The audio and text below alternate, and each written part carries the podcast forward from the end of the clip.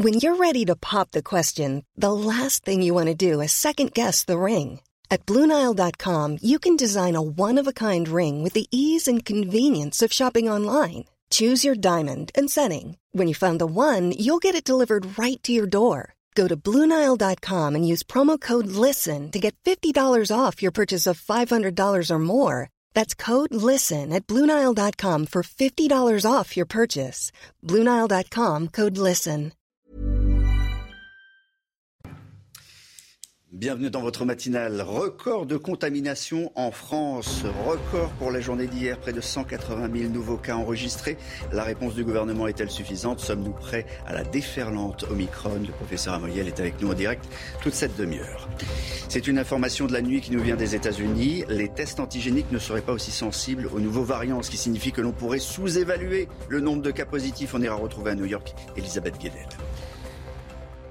Nouvel exemple de service de réanimation sous tension, celui de l'hôpital d'Arcachon. Pour la moitié des lits, ce sont des Covid et des patients qui refusaient de se faire vacciner. Notre reportage dans un instant.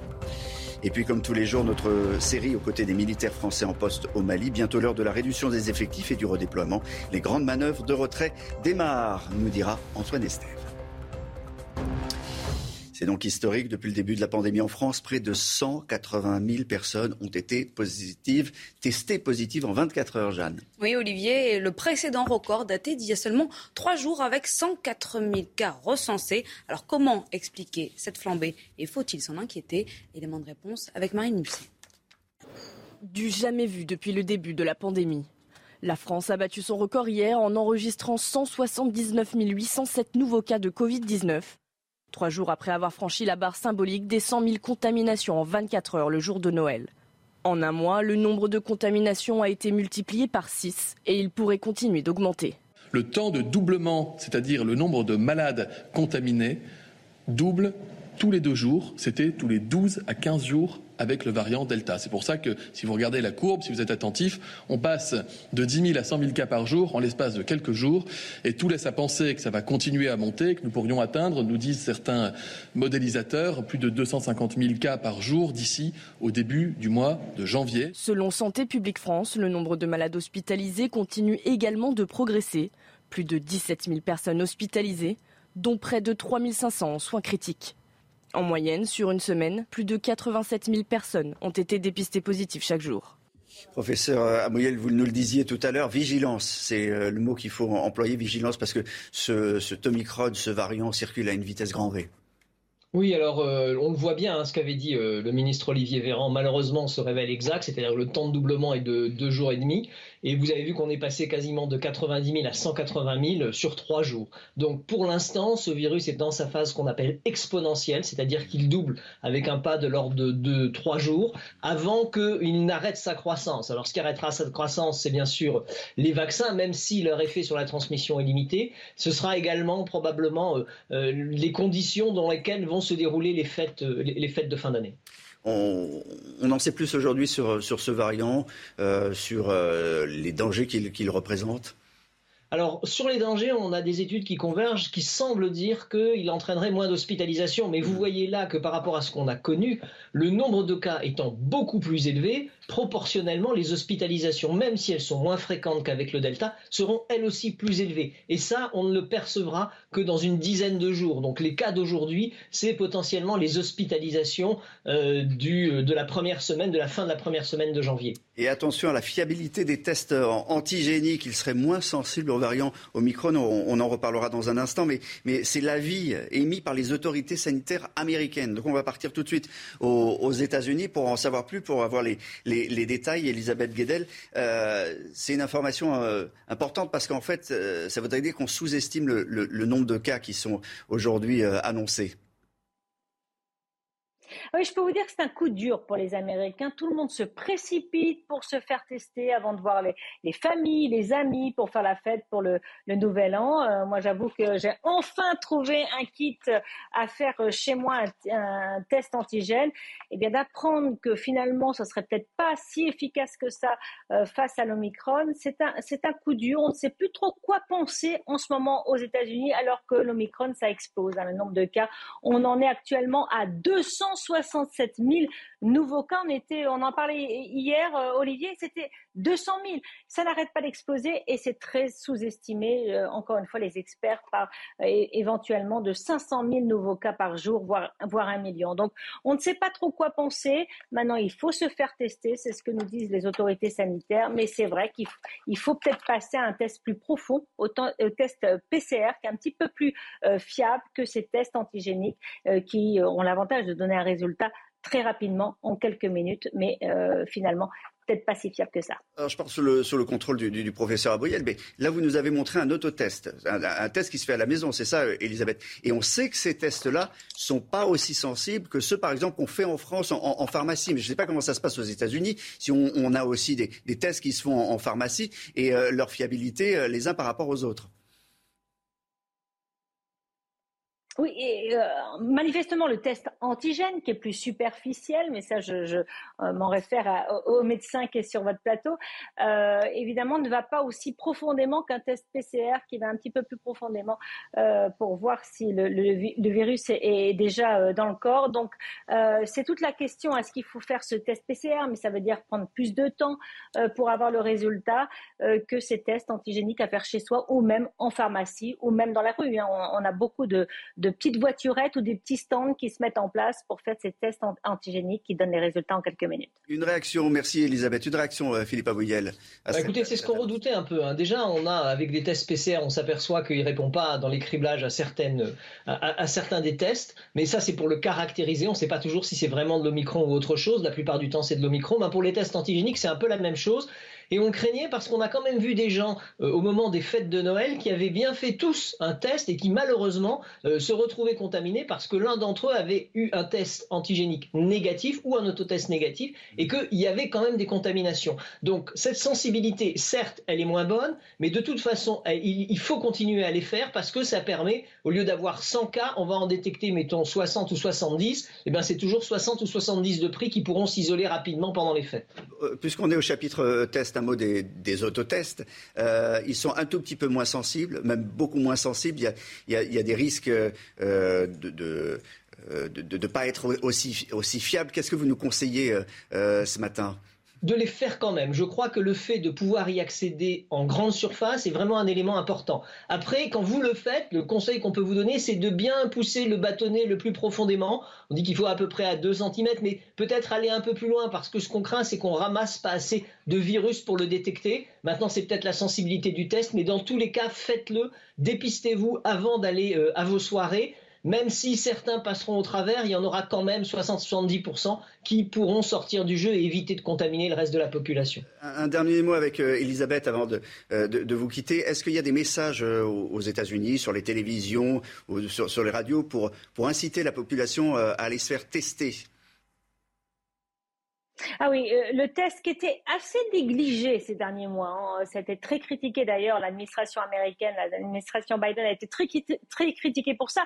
Euh, il n'y avait pas assez de, tests, on l'avait sous-estimé. Joe Biden a promis 500 millions de nouveaux tests, euh, quitte à, faire chez soi, il faudra le commander en ligne, mais on, conseille quand même de tester au maximum ce que vient de dire le, médecin actuellement. Il faut se faire tester et puis, euh, le, mot d'ordre aux États-Unis, c'est vaccinez-vous. Faites le, rappel, euh, la, dose supplémentaire de vaccin. C'est vraiment ce qu'on entend en permanence aux États-Unis. Merci, euh, Elisabeth, depuis New York en direct sur, sur CNews.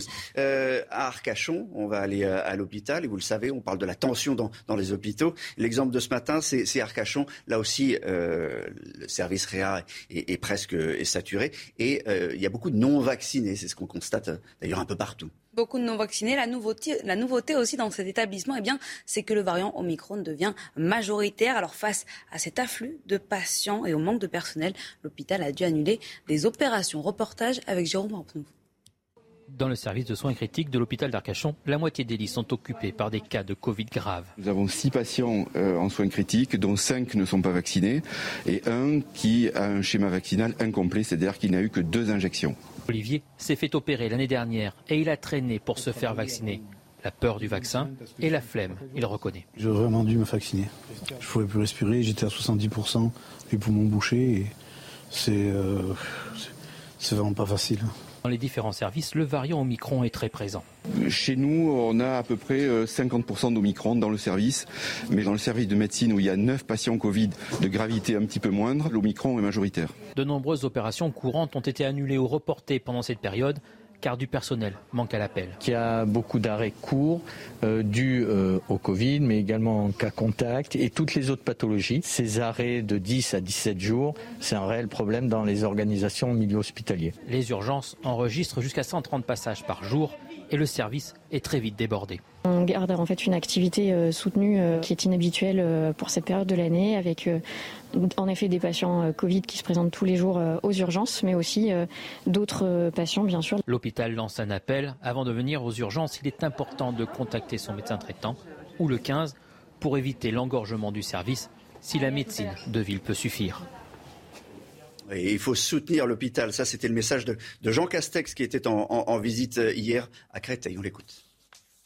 Alors que les hôpitaux, vous le savez, sont par ailleurs confrontés à, d'autres pathologies en cette période de l'année, donc une situation extrêmement tendue, extrêmement difficile, et, pour autant des, professionnels tout à fait admirables qui font euh, face à des, difficultés évidemment d'abord euh, d'ordre médical, hein, que ce soit sur le, terrain de la Covid ou, des autres pathologies, mais aussi à une, charge mentale euh, très forte, très très forte.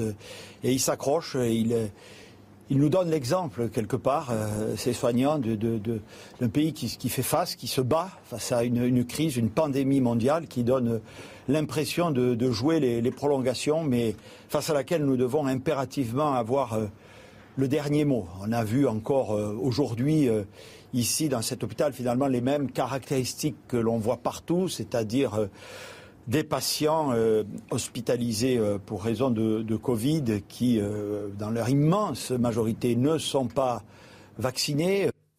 Professeur Amouyel, je rappelle que vous êtes professeur de santé publique au CHU de, Lille. Quelle est la situation à, Lille? Est-ce que la, tension qu'on constate un peu partout, elle est présente également au CHU alors oui, les tensions, on les trouve partout, surtout qu'on est en période de vacances actuellement. Alors elle a une préparation hein, depuis plusieurs euh, semaines. On a commencé déjà à déprogrammer pour pouvoir accueillir euh, les patients atteints du, Covid, ce d'autant que les taux de contamination ont progressé de manière fulgurante dans la région de la métropole lilloise. Donc oui, hein, c'est une tension. Et ce qu'il faut voir, c'est comment tout ça va évoluer avec le nombre de cas qu'on a euh, pu détecter, ne serait-ce qu'hier. Et le moral, le moral des, soignants, il est comment? Alors hier, on rappelle qu'une prime euh, a été annoncée euh, pour, euh, qui sera une prime durable d'ailleurs, par le par le Premier ministre de 100 euros par mois pour les infirmiers et les infirmières. Mais comment est le moral? Le moral, il est euh, comme euh, des soignants qui subissent là leur sixième vague. Hein. Je vous rappelle, depuis, ça dure depuis maintenant deux ans, avec euh, un absentéisme qui est extrêmement important. C'est ça qui est quand même le plus à noter, plus de 10% d'absentéisme au CHU de Lille et également dans d'autres hôpitaux. Mais voilà, le travail sera fait. On l'espère dans les meilleures conditions et on espère sincèrement que les annonces qui ont été faites sur la moindre gravité vont avoir un impact sur les hospitalisations. Il y a euh, cette information que vous disiez hier sur l'interdiction de boire et manger dans, les trains. Euh, Jean-Baptiste Djebari a, tempéré des trains à longue distance. Vous imaginez, si vous faites 4 heures, 5 heures de, train, vous ne pouvez pas manger, vous ne pouvez pas boire. Bon, évidemment, la situation est, compliquée le ministre a, tempéré les choses. Oui, il a voulu apaiser en quelque sorte les esprits qui s'étaient un peu échauffés après cette annonce. Alors en déplacement en Haute-Savoie, le ministre des Transports a assuré aux voyageurs que cette nouvelle règle s'appliquerait avec pragmatisme, je cite, il ne serait pas normal, par exemple, d'interdire aux gens de boire ou à une mère de donner de la nourriture à son enfant. Une mise au point nécessaire pour certains. Écoutez, parce que c'est Margot Seff qui les a interrogés et ça faisait pas l'unanimité plutôt contre, euh, surtout sur les trajets longs. Euh, quand on voyage avec des enfants, c'est juste pas possible, c'est pas applicable. Sur des trajets courts d'une heure, une heure trente, euh, on n'a pas la nécessité de boire ou de manger. Et de voir régulièrement des gens qui, bah, avec un paquet de chips, gardent leur masque enlevé pendant une demi-heure, c'est un peu problématique. Ah, personnellement, je trouve que c'est un manque de discernement dans cette décision. Je pense notamment aux jeunes enfants ou aux personnes malades qui peuvent avoir besoin de boire ou de, ou de manger. Je prends beaucoup l'avion, beaucoup le train. même le fait de pouvoir s'hydrater, je trouve ça important. Un mot, euh, professeur Amoyel, c'est au moment où on mange, où on enlève, donc au moment où on enlève son masque, hein, que se transmet le virus.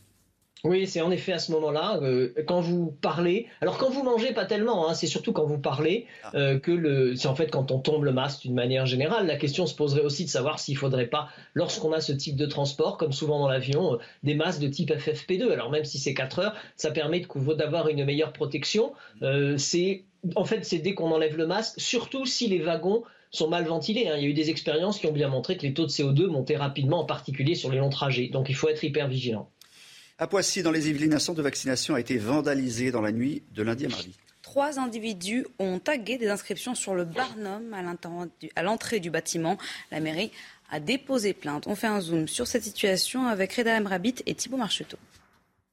Des inscriptions au marqueur noir sur une tente blanche, les marques d'une nuit agitée à Poissy. Avec ce slogan No Pass No Vax. Lundi vers 23h, trois personnes vandalisent ce centre de vaccination. Les individus ont été pris en flagrant délit par la police. Des agents municipaux ont effacé les inscriptions au plus vite mardi matin. Le centre a réouvert dans l'après-midi.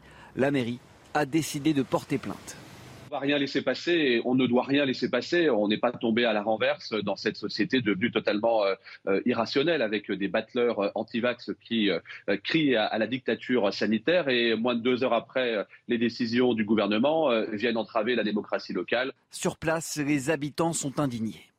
Alors déjà, je ne comprends pas les anti-vaccins, mais en plus taguer un centre de vaccination, c'est ridicule, c'est un non-sens. Je trouve ça bête d'en arriver là. Qu'on soit pas d'accord encore, c'est une chose, mais euh, le manifester de cette façon, je trouve ça, je trouve ça ridicule. Ça sert à rien de, de taguer ou de manifester comme ça.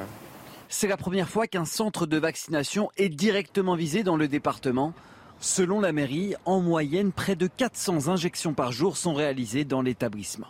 Voilà, c'est euh, une situation qui arrive euh, et qui est déjà arrivée, professeur Amoyel, sans prendre de cette manière à des centres de, vaccination non, ça n'a pas de sens. Hein. On peut concevoir que les gens aient besoin d'être euh, libres, entre guillemets, mais ils sont libres de, ne, pas ne, pas respecter la liberté des autres, de ne pas se faire vacciner. Mm. Euh, mais euh, pourquoi empêcher, pourquoi détruire Ça n'a réellement, comme le disaient toutes ces personnes interrogées, aucun sens. Merci d'avoir été avec nous en direct pour nous accompagner dans cette première demi-heure. Philippe Amoyel, professeur de santé publique au CHU de Lille. Je rappelle que vous êtes aussi le directeur de la Fondation Alzheimer. Merci beaucoup. Toute la semaine, on vous fait vivre cette fin d'année aux côtés de l'armée française qui est déployée au Sahel. Et pour le troisième épisode de cette série inédite, on vous emmène sur la base de Gao avec le départ d'une partie des forces françaises du Mali. La gestion du matériel nécessite une organisation sans faille. Vous allez le voir dans ce reportage signé Antoine Estève. C'est un balai aérien permanent dans le nord du Mali. Des avions, des hélicoptères qui sécurisent et acheminent des tonnes de marchandises. Au sol, des convois de camions blindés évacuent les hommes et le matériel des bases françaises de Barkhane rétrocédé à l'armée malienne, à Tombouctou, Kidal et Tessalit. Le colonel Le Merle commande la base de Gao. On a laissé un certain nombre de matériels, ces matériels sont cédés. Et puis ensuite, il y a effectivement tout un tri qui va être fait, notamment à Gao, de tous les matériels et les véhicules qui reviennent de ces sites. Et là, eh bien, ils sont soit rapatriés en France, soit ils sont échangés sur le théâtre à des endroits où ils seraient nécessaires. Des centaines de blindés attendent d'être rapatriés. Sur cette zone de fret immense, les hommes du groupe logistique trient des containers de matériel et de munitions. Le sergent-chef Rémy et le colonel Marc nous montrent une caisse remplie de toiles de tente. Elles sont en parfait état de montage, euh, étanches et euh, encore rustiques et résistantes. On est quand même euh, comptable des deniers publics et, on doit être attentif il y a des, besoins à la fois à Barkhane et en métropole. Ces tentes-là seront nettoyées, désinfectées et elles ne seront réutilisées euh, en France qu'en ayant passé ces étapes de sécurité qui sont très importantes. C'est un énorme défi logistique, plus de 30 000 tonnes de fret. Les forces françaises au Sahel vont passer de 4 500 à moins de 3 000 soldats avant la fin de 2022. Une armée composée de commandos plus légers va se déployer peu à peu avec beaucoup moins de matériel. Plus discrète, sur le terrain, les militaires espèrent qu'elle sera aussi moins exposée à la menace des groupes terroristes. On marque une pause et dans un instant, euh, on vous parle de, ski avec euh, les très bons résultats euh, de la skieuse française Tessa Verlet qui a remporté le géant de Linz en Autriche. On part en Autriche pour des très bons résultats d'une Française en ski. La skieuse française Tessa Worley a dominé ses adversaires à un mois seulement des Jeux Olympiques d'hiver en Chine. Tessa Worley a signé le meilleur temps de la première manche. Elle a réussi à maintenir son avance sur le deuxième tracé. C'est sa première victoire de la saison en Coupe du Monde et la quinzième de sa carrière. On l'écoute. Oui, ma course aujourd'hui était vraiment euh, super. Je me suis vraiment éclatée. Euh, je me sentais très bien sur mes skis. La piste était super bien préparée. Euh, je pense que c'était un petit peu la clé. Il fallait vraiment pousser toutes les courbes sur, sur cette course aujourd'hui. je sens que mon ski est en place et je peux me faire confiance et je peux vraiment être à l'engagement. Tessa Warley qui a donc remporté le géant de Linz en Autriche. On reste à la montagne avec la météo des neiges. La météo de Karine Durand, on part à Clermont-Ferrand ce matin. Clermont-Ferrand, pas mal de grisailles hier et encore aujourd'hui. Il va faire quand même 16 degrés au cours de l'après-midi et 18 ce vendredi. C'est largement au-dessus des moyennes de saison. Du coup, euh, la neige en Auvergne va fondre en grande partie au cours des prochains jours. Alors, ailleurs en France, c'est très perturbé, très agité, euh, absolument partout. Et d'ailleurs, attention en ce qui concerne la neige, avec cette vigilance de Météo France pour la Savoie, pour la Haute-Savoie, le manteau neigeux est très instable. Il a neigé 20 cm au cours de l'année dernière sur les Alpes et avec le redout, eh bien, on craint de nombreux départs d'avalanches au cours des prochaines heures. Donc prudence pour les vacanciers en station de ski. Sur le reste du pays, des pluies abondantes des Hauts-de-France jusqu'au bassin parisien, au massif central, mais aussi en direction des massifs de l'Est. Ça s'améliore très progressivement à l'ouest. On a encore quelques bruines et encore du vent assez fort sur le nord-ouest. Par contre, on a l'anticyclone qui est présent sur le Maroc qui remonte progressivement. Du coup, on a des des poches d'éclaircies qui se dessinent sur le sud-ouest, mais aussi sur la Méditerranée. Au cours de l'après-midi, les pluies sont repoussées davantage vers l'est et ça s'améliore très progressivement encore sur le reste du pays avec des petites bruines, toujours du vent, un mauvais ressenti quasiment automnal. Le beau temps continue de remonter sur le sud, notamment avec le vent Mistral et Tramontane. Les températures sont extrêmement douces, pas de gelée. Dès ce matin, on a 10 à Paris, 16 du côté de Perpignan. Et pour la après-midi, on est 6, 7 degrés au-dessus des moyennes de saison. 16 pour Paris, on va sûrement battre un record décadaire pour euh, Paris. Jusqu'à 22, c'est le maximum en direction de euh, Perpignan. Pour les prochains jours, eh bien là, on va passer carrément un ressenti euh, printanier digne de mars-avril. Entre ce jeudi, ce vendredi et ce samedi, des températures très élevées, du beau temps généralisé avec une petite dégradation pour le week-end. Bientôt 6h30 sur euh, CNews. Vous êtes euh, dans votre matinale. Je salue Michel Chevalet. Bonjour Michel. Bonjour. Euh, on parlera dans un instant avec vous de, de Grishka Bogdanov, de sa disparition. Moi, c'est quelqu'un qui m'a marqué, hein, qui a marqué toute une génération, celle des années 80, qui a, qui a regardé la, la, télévision, qui a découvert la science, qui a découvert même un certain nombre de, de, séries télévisées qui étaient formidables. On en reparlera tout à l'heure, Michel. Pas de couvre-feu à la une, pas de couvre-feu pour le nouvel an, vous le savez, mais des consignes de fermeté au préfet pour éviter les, les brassages, limitation des transports en commun, de la vente d'alcool, forte présence policière attendue. Objectif dissuader les grands rassemblements. Record de contamination en France pour la journée d'hier, près de 180 000 nouveaux cas enregistrés. La réponse du gouvernement est-elle suffisante? Sommes-nous prêts à la déferlante Omicron? Jean-Michel Constantin est avec nous en direct pour toute cette demi-heure. Merci beaucoup. Et puis, faut-il changer les règles sanitaires pour assister à des meetings politiques? Peut-on changer les règles? A priori non. Les candidats pourront demander un pass, mais on ne pourra pas vous interdire d'y assister si vous ne l'avez pas. Alors, chaque parti aura ses propres règles. On précisera les choses avec le chercheur en sciences politiques Bruno Cotresse qui sera en direct avec nous aux alentours de, 6h50. Il sera également question dans cette demi-heure de la rentrée scolaire face à ce variant Omicron auquel les enfants sont très sensibles. Certains parents et syndicats d'enseignants craignent que lundi, on ouvre les classes et puis on les referme aussitôt. Et la proposition d'un double test négatif pour revenir en classe ne convainc pas. Nous serons en direct avec Maxime Repère, qui représente un syndicat de chefs d'établissement. À l'approche du Nouvel An, Gérald Darmanin a donc demandé au préfet de dissuader les rassemblements, en tout cas les grands rassemblements, Jeanne. Même s'il n'y a pas de couvre-feu, le gouvernement ne veut pas que cette soirée donne lieu à de grands attroupements. À la demande du ministre de l'Intérieur, les préfets doivent donc prendre des mesures pour cette soirée de la Saint-Sylvestre. Alexis Vallée et Inès Alicane. Le ministre de l'Intérieur veut éviter les débordements pendant le réveillon du Nouvel An. Il demande aux forces de l'ordre la plus grande fermeté et une présence suffisante contre les rassemblements spontanés. La Sainte-Sylvestre est un moment festif où euh, les rassemblements euh, sur la voie publique, hein, si je puis dire, vont de bon train. Ça va être un petit peu l'exutoire pour beaucoup de personnes. Donc, si on veut euh, conserver une, atmosphère safe, si je puis dire, euh, il, est tout à fait logique d'éviter euh, que les regroupements euh, deviennent euh, trop nombreux. Gérald Darmanin demande également au préfet d'imposer le port du masque en centre-ville et de limiter les transports publics pour éviter le brassage de population, alors que l'interdiction de la consommation d'alcool sur la voie publique est déjà annoncée. Les forces sont toujours, euh, sont toujours déployées pour le réveillon de la Saint-Sylvestre. C'est pas les annonces du ministre de l'Intérieur, c'est pas les annonces de M. Darmanin aujourd'hui qui vont faire que vendredi soir il y aura plus de monde. On le savait que de toute façon, ce vendredi-là, euh, parce que c'est le réveillon de la Saint-Sylvestre, il fallait être concentré et sécuriser davantage. Le Premier ministre Jean Castex a quant à lui demandé aux mairies de renoncer aux festivités du Nouvel An, comme les concerts et les feux d'artifice. Et on rappelle les, chiffres euh, records de contamination euh, pour euh, les dernières 24 heures. Ils sont énormes, ils dépassent les, les 170 000. Exactement, Olivier. Hier, précisément, 179 807 personnes ont été testées positives. 3 416 patients sont en réanimation, soit 83 de plus en 24 heures. 242 personnes sont, décédés.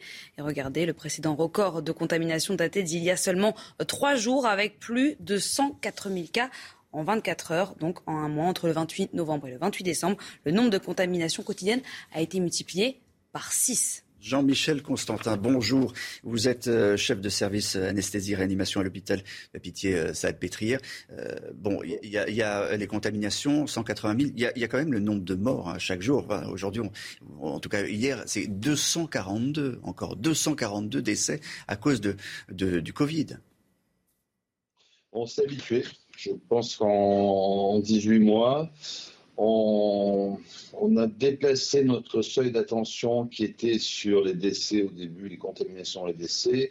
Aujourd'hui, on voit bien que notre seuil d'attention, il est plus sur les, privations de liberté et les modifications du, quotidien. Euh, ce que je peux tout à fait comprendre parce que ça commence à être long, à tout le monde en a marre. Mais il ne faut pas oublier que la mortalité reste très élevée chez les patients qui sont hospitalisés en réanimation. Et voilà, et en valeur absolue, ben, ça fait plus de 200 morts par jour. Euh, on regarde aussi un autre chiffre, ce sont les, contaminations. Ça, Olivier Véran l'avait dit, hein, on, va, on va arriver à 200 000 quasiment euh, dans, quelques jours. Donc prudence absolue. On est face à un, variant qui a une contagiosité exceptionnelle. C'est des choses qu'on connaît peu en virologie, des virus aussi contagieux. Euh, à, nous de nous adapter. On a toujours l'interrogation sur quelle est sa sévérité réelle, et ça, on va avoir la réponse assez rapidement, malheureusement. Mais oui, c'est prévu, et on ne sait même pas à quel niveau ça va pouvoir s'arrêter en termes de, de contagion par jour en France. Euh, comment euh, résiste de son côté la, à l'hôpital de la Pitié-Salpêtrière? Les réals à, la pitié en Ile-de-France sont totalement saturés, c'est-à-dire qu'on est rentré dans un schéma où on finit toutes les nuits sans aucune place de réanimation disponible sur l'Île-de-France, avec des malades qui sont en attente de réanimation, qu'on arrive à prendre dans la journée. On n'est pas encore à exporter, entre guillemets, sur les régions voisines, mais on est dans un état de saturation assez inquiétant alors que le nombre de patients en réanimation en valeur absolue est moins important que ce qu'on a eu sur la troisième vague, par exemple. Euh, par contre, on a une pression des patients non Covid qui est très importante et qui fait que nos services sont complètement saturés. Il y a une manière de ne pas euh, saturer totalement la, réanimation, c'est-à-dire que euh, tout le monde va en, réanimation aujourd'hui euh, sans même parfois passer par son médecin généraliste. On court, on court aux urgences, très, enfin je disais réanimation, mais plutôt on court aux, urgences. Il y a moyen d'éviter ça. Vous appelez vous aussi ce matin les, les, Français à, à appeler, à passer par un médecin généraliste avant de courir à l'hôpital que quand c'est possible, bien entendu, euh, ça relève du bon sens. Quand c'est possible sur le plan médical et quand on peut sur le plan social. Euh, après, la réanimation n'est pas malheureusement euh, assujettie à ce, genre de pression. Quand il n'y a, pas de patients qui sont en réanimation qui ne nécessiteraient pas d'y être, malheureusement. on a déjà commencé à, déprogrammer un, peu. On espère qu'on ne sera pas obligé de déprogrammer massivement parce que ben, parce que il faut s'occuper des autres patients. maintenant, quand on est atteint du Covid, il faut aller à l'hôpital, il faut consulter parce que ça, ça peut être grave. On voit bien que ça va relativement vite. Ça allait déjà vite avec le variant Delta. il, il, est possible que ça aille vite aussi avec l'Omicron. Le, taux euh, de non-vaccinés en réa, chez vous? C'est de l'ordre de 80%.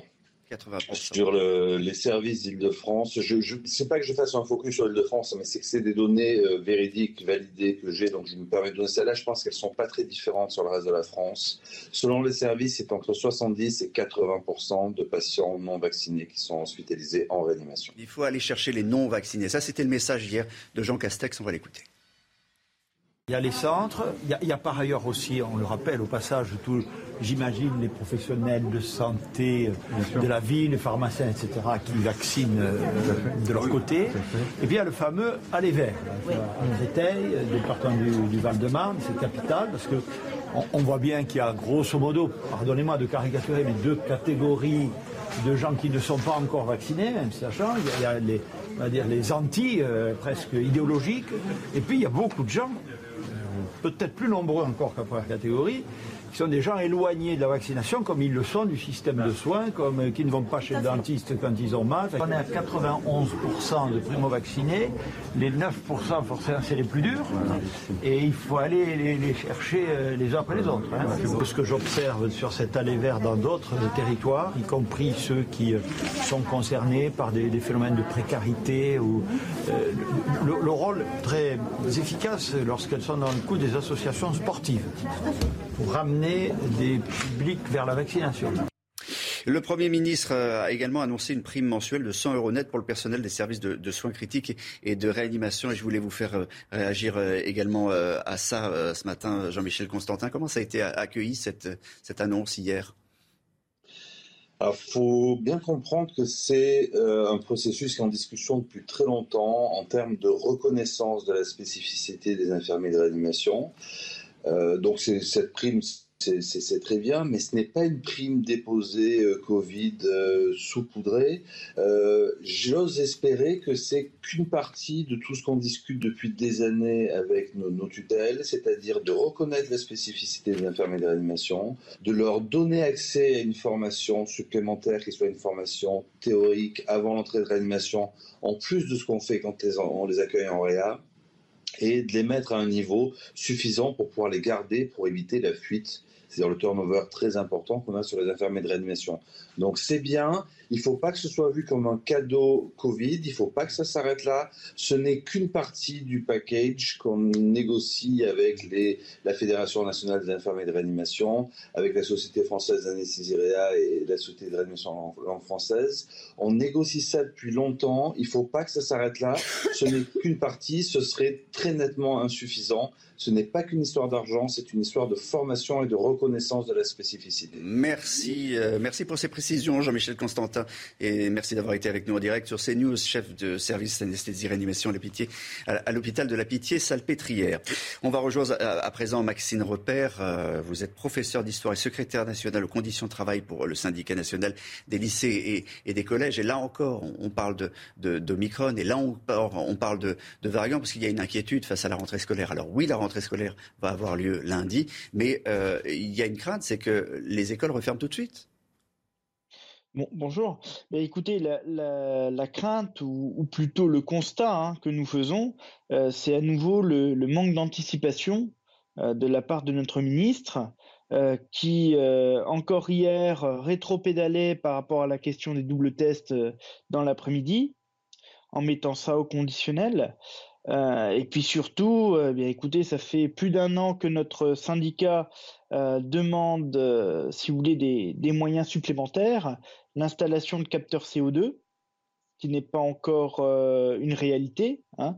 Seulement 20% des écoles primaires en sont, pourvues. et 38 en collège et 54% en, en lycée. et voilà, on a des classes à 30-35 dans le secondaire forcément, avec une circulation du, virus euh, qui va être importante, il y a aussi la problématique de la cantine euh, qui n'a pas été euh, qui n'a pas été réglée. et puis le, manque de communication vis-à-vis des personnels. Donc effectivement, hein, c'est vous, pensez, vous êtes d'accord avec euh, votre ministre et avec le gouvernement qu'il faut quand même sanctuariser l'école Vous parliez de la, cantine, parfois, et on l'a dit, on l'a répété, c'est l'endroit où euh, il y a certains élèves qui mangent une fois par jour. Donc euh, l'école, c'est important pour plein de raisons, et on le sait tous. Mais vous êtes d'accord pour cette sanctuarisation de, l'école à, tout craint, qui fait d'ailleurs notre spécificité, nos différences vis-à-vis -vis de nos voisins? Écoutez, nous, nous sommes pour le maintien de l'école ouverte, euh, tout simplement parce que d'un point de vue pédagogique, euh, le fait d'avoir des écoles fermées, euh, c'est dramatique pour, pour les élèves. Bien sûr, nous sommes pour le maintien des écoles ouvertes, mais si vous voulez, on réclame depuis plusieurs mois un certain nombre de choses et on a le sentiment réel et malheureux de ne pas être écouté. Et on a l'impression que l'on va droit dans le mur. Euh, une bonne gestion, et ça sera mes dernières questions, une bonne gestion, ça aurait été quoi? Une bonne gestion, ça aurait été déjà une généralisation des capteurs CO2, euh, ça aurait été euh, des groupes classes réduits pour ne pas se retrouver avec des classes à 35 dans des locaux, que ce soit dans le primaire ou le secondaire, qui sont assez souvent très mal aérés. voilà, c'est ce genre de moyens. Au lieu de ça, on poursuit avec une suppression de postes. Euh, on a des académies où il y a un manque cruel d'enseignants, euh, notamment dans le premier degré, euh, parce que c'est très très compliqué quand vous diminuez le nombre de professeurs, eh bien de pouvoir faire en sorte que chaque élève puisse avoir quelqu'un dans, dans, sa salle de classe. ça devient vraiment compliqué. Donc ce ne sont pas les annonces du nombre de tests qui en plus font, je dirais, polémique dans le sens où avant la fermeture des classes, on arrivait rarement à 200 000 tests par semaine quand le ministère en prévoyait 600 000. Donc si vous voyez, voilà, il y a un décalage. J'ai l'impression que notre ministre ne vit pas sur la même planète que nous. Le ministre ne vit pas sur la même planète que vous. C'est le, message. Merci beaucoup, Maxime. C'est le sentiment, c'est le sentiment, voilà. Merci, merci beaucoup. Il y, a, un ancien professeur qui vous écoutait avec euh, attention, Michel Chevalet. Euh, bonjour. Bonjour. Euh, on va parler euh, à présent de Grishka Bogdanov, et je le disais tout à l'heure, moi, je fais partie de, cette génération qui a été marquée par, par temps X. Euh, Grishka et, Igor euh, sont les deux frères jumeaux les plus connus de la, télévision, et Grishka est décédé il y a, quelques heures des, suites du, Covid. Non, mais faut, il faut bien reconnaître, on va parler que sur le plan d'abord médiatique, puis après scientifique. Il faut bien reconnaître, moi j'étais à TF1 aussi, j'ai vu débouler en 79 deux jeunes gens, 29 ans, c'était beau. C'était des jumeaux, c'était insolite à la télévision, coupe de cheveux des chanteurs disco de l'époque. Ils étaient tout à fait dans l'air du temps. Et ils parlaient un langage très ésotérique. Vous avez, vous avez je dirais que c'était un succès médiatique formidable, euh, l'émission. En fait, c'est la télévision. 79, ça démarre. 79 à 87, au moment de la, la privatisation de TF1. Et c'était, temps X, c'était formidable. Pourquoi? Parce que l'époque d'un œuf, on surfait sur la mode. Si vous voulez, il ne peut pas y avoir. Moi, je dis, c'est d'abord une très grande réussite médiatique. Il ne faut pas leur enlever ça. Et ils ont fait un très bon boulot. Ils ont popularisé la science-fiction. Je n'ai pas dit que c'était des scientifiques. Mhm. Ils ont popularisé. C'est-à-dire qu'ils se sont engouffrés dans une brèche. Mais ils avaient senti ce qui se passait. On était dans les années 80. Et les années 80, ben, il y avait le Star Trek, 2001, l'Odyssée de l'espace, X-Files, hein, avec le, les, extraterrestres. Et les, visiteurs, il y, a eu même le prisonnier. Qui voilà, absolument. incroyable. Donc vous voyez, ils se sont très intelligemment bien engouffrés dans cette brèche médiatique. Et ça a été une véritable explosion médiatique. Par contre, par contre, leur succès leur est monté, à mon avis, un peu à la tête. Bien que je les ai rencontrés, croisés, j'ai fait des conférences avec eux, etc. Mais oui, mais euh, parce que la TF1, vous, vous étiez le scientifique du journal, voilà, hein, du 20h, et puis eux, c'était les, scientifiques de divertissement. Eh, exactement. Voilà, il fallait faire la part des choses. Sauf qu'à un moment, ils n'ont peut-être pas fait la part, la, part des choses. C'est-à-dire qu'ils se sont euh, placés dans un coin scientifique en disant, ben voilà, nous sommes des scientifiques, on va vous expliquer. D'accord. Là, il faut être beaucoup plus prudent. Merci Michel. Bon, on aura l'occasion euh, dans cette matinale de revenir sur, sur euh, Igor et, Grishka euh, Bogdanov. on marque une pause et on part vers les sports. Il n'y a même pas de pause, on y va directement, on part en, Autriche. Exactement, où Tessa Worley, la championne française, a remporté hier le géant de Linz. La skieuse a dominé ses adversaires à un mois des Jeux Olympiques d'hiver en Chine. Tessa Worley a signé le meilleur temps de la première manche.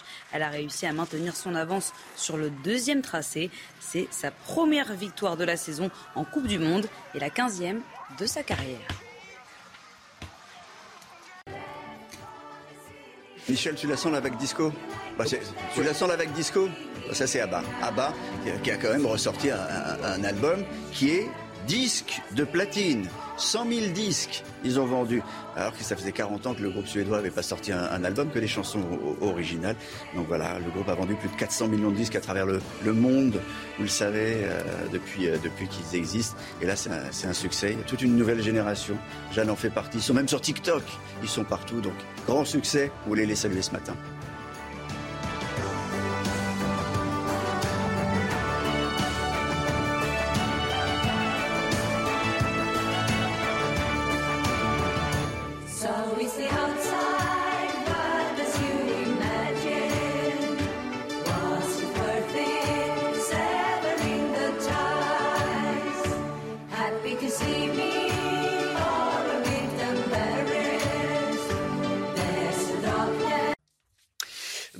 Instant, on sera avec Bruno Coquerès, euh, chercheur en sciences politiques au CEVIPOF, spécialiste de l'opinion publique.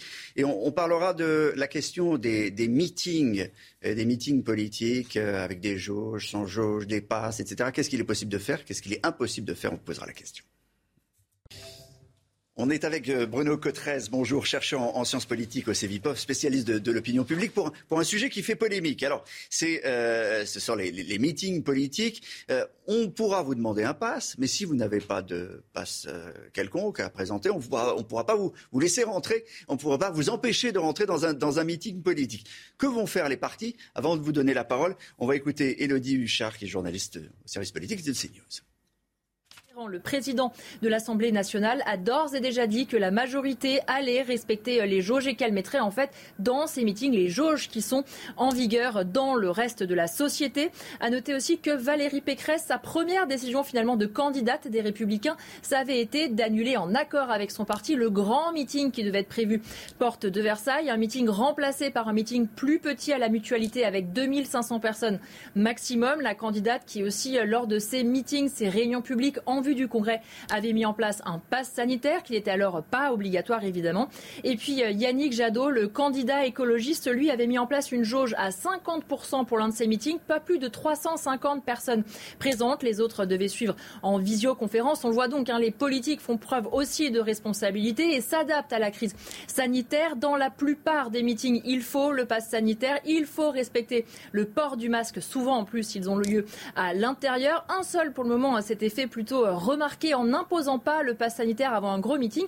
Il s'agissait d'Éric Zemmour avec son meeting à Villepinte. Alors, euh, Bruno Cotresse, que dit la loi ou que dit la Constitution le Conseil constitutionnel s'est prononcé à plusieurs reprises, au fond, sur ce sujet depuis le début de la crise euh, épidémique et il a toujours pris soin d'indiquer que les meetings politiques, l'activité, au fond, des libertés euh, démocratiques devaient être mis à part, que ce n'était pas la même chose que pour les concerts, que pour les salles de spectacle, que pour les établissements qui accueillent du, public. Et par ailleurs, il a rappelé euh, récemment, il a rappelé qu'on ne pouvait pas exiger la présentation d'un pass sanitaire légalement en dehors des établissements pour lesquels il est obligatoire. Donc on voit qu'on va, vers une difficulté.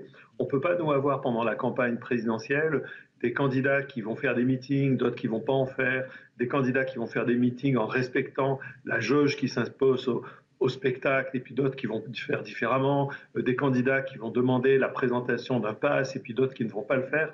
On voit qu'il y a une difficulté. Il faut sans doute que l'exécutif euh, et le Conseil constitutionnel précise davantage les choses. Oui, mais il faut, il faut, des règles. Euh, et, et, bon, les règles, elles ont été fixées par la Constitution. Hein, c'est ça, je ne me trompe pas? Constitution oui, 1791, époque où il n'y avait ni Covid ni, euh, ni visio. Hein. Oui, alors au fond, c'est le préambule de la, Constitution qui fait référence à des principes encore supérieurs sur les libertés, au fond, l'exercice des libertés euh, démocratiques, le rôle des partis politiques, il est dans la Constitution, mais bien, bien évidemment, la, la, Constitution ne va pas jusqu'à parler des situations comme celles que nous vivons aujourd'hui. C'est davantage le juge constitutionnel, c'est-à-dire le Conseil constitutionnel, qui va nous dire des choses. Il s'est prononcé à plusieurs reprises déjà depuis le début de la crise. Et c'est vrai que pour le moment, en l'état du droit, on ne pourrait pas avoir de candidat qui exigerait la présentation d'un pass euh, sanitaire. Par contre, je pense que du côté du gouvernement et de l'exécutif, on va tout faire pour que ça soit le plus possible eh bien, mis, en, mis en œuvre, parce qu'on ne pourrait pas avoir au moment de la campagne présidentielle euh, des clusters, euh, des foyers d'épidémie qui auraient été, euh, qui se seraient développés le, jour d'un meeting politique. Merci beaucoup pour votre éclairage, Bruno Cotrez. Je rappelle que vous êtes chercheur en sciences politiques au CEVIPOF et spécialiste de l'opinion publique. La météo, Karine Durand, prend la direction de Biarritz où il fait, il fait beau et, chaud. On et très très doux, oui, à Biarritz, puisqu'on prévoit 20 degrés cet après-midi. La moyenne en décembre, c'est 14 degrés. Donc quand même 6 degrés de plus que les moyennes. Et le soleil va s'imposer peu à peu. On aura de belles journées printanières en vue aujourd'hui et les prochains jours encore plus. Ailleurs en France, c'est euh, quand même très perturbé, notamment euh, sur la Savoie, la Haute-Savoie. Attention, hein, avec ce, cette vigilance avalanche de Météo France, on a eu 20 cm de neige qui sont tombés cette nuit. Avec le redout, le manteau neigeux va être très instable, donc on craint de nombreux départs d'avalanche au cours de l'après-midi. Donc prudence surtout pour les vacanciers euh, présents sur place. Sur le reste du pays, on retrouve ces pluies hein, sur les trois quarts du pays, sur les Hauts-de-France, le bassin parisien, les régions centrales les Alpes, les Alpes ont un petit peu de neige au-delà de 2000 mètres encore euh, ce matin. Ça commence tout juste à s'améliorer à l'ouest avec des bruines. On n'a plus de pluie forte, mais on a toujours du vent quand même gênant sur le nord-ouest. Et regardez, l'anticyclone commence à regonfler par le sud. Voilà pourquoi ça s'améliore progressivement, notamment euh, sur euh, le Pays basque. Au cours de l'après-midi, ça continue à s'améliorer sur le sud, sur le sud-ouest, sur le sud-est, avec le vent Mistral et Tramontane. Ailleurs, toujours très humide, très nuageux, mais on a quand même de moins en moins de pluie. Au cours de l'après-midi, par l'ouest, le mauvais temps est repoussé vers l'est. Les températures sont extrêmement douces. Il n'y a même pas de gelée hein, ce matin, avec un minimum de 7 du côté de Grenoble et un maximum ce matin de 16 degrés pour la ville de Perpignan. Au cours de l'après-midi, les valeurs sont dignes de mars, avril et même dignes du début d'été pour certaines zones en montagne. On a 16 à Paris, probablement un record de fin décembre qui sera battu pour la douceur, 22 sur Perpignan et 14 pour Brest et pour Lille. Les prochains jours seront marqués par un ressenti printanier en France, avec le soleil qui va s'imposer absolument partout jeudi et vendredi. Des valeurs très élevées, encore une fois, surtout en montagne. Et au cours du week-end, petite dégradation par le nord. 7h sur CNews. La suite de votre matinale, on est ensemble jusqu'à jusqu'à 9h. Michel Chevalet, vous regardiez la, carte, les températures.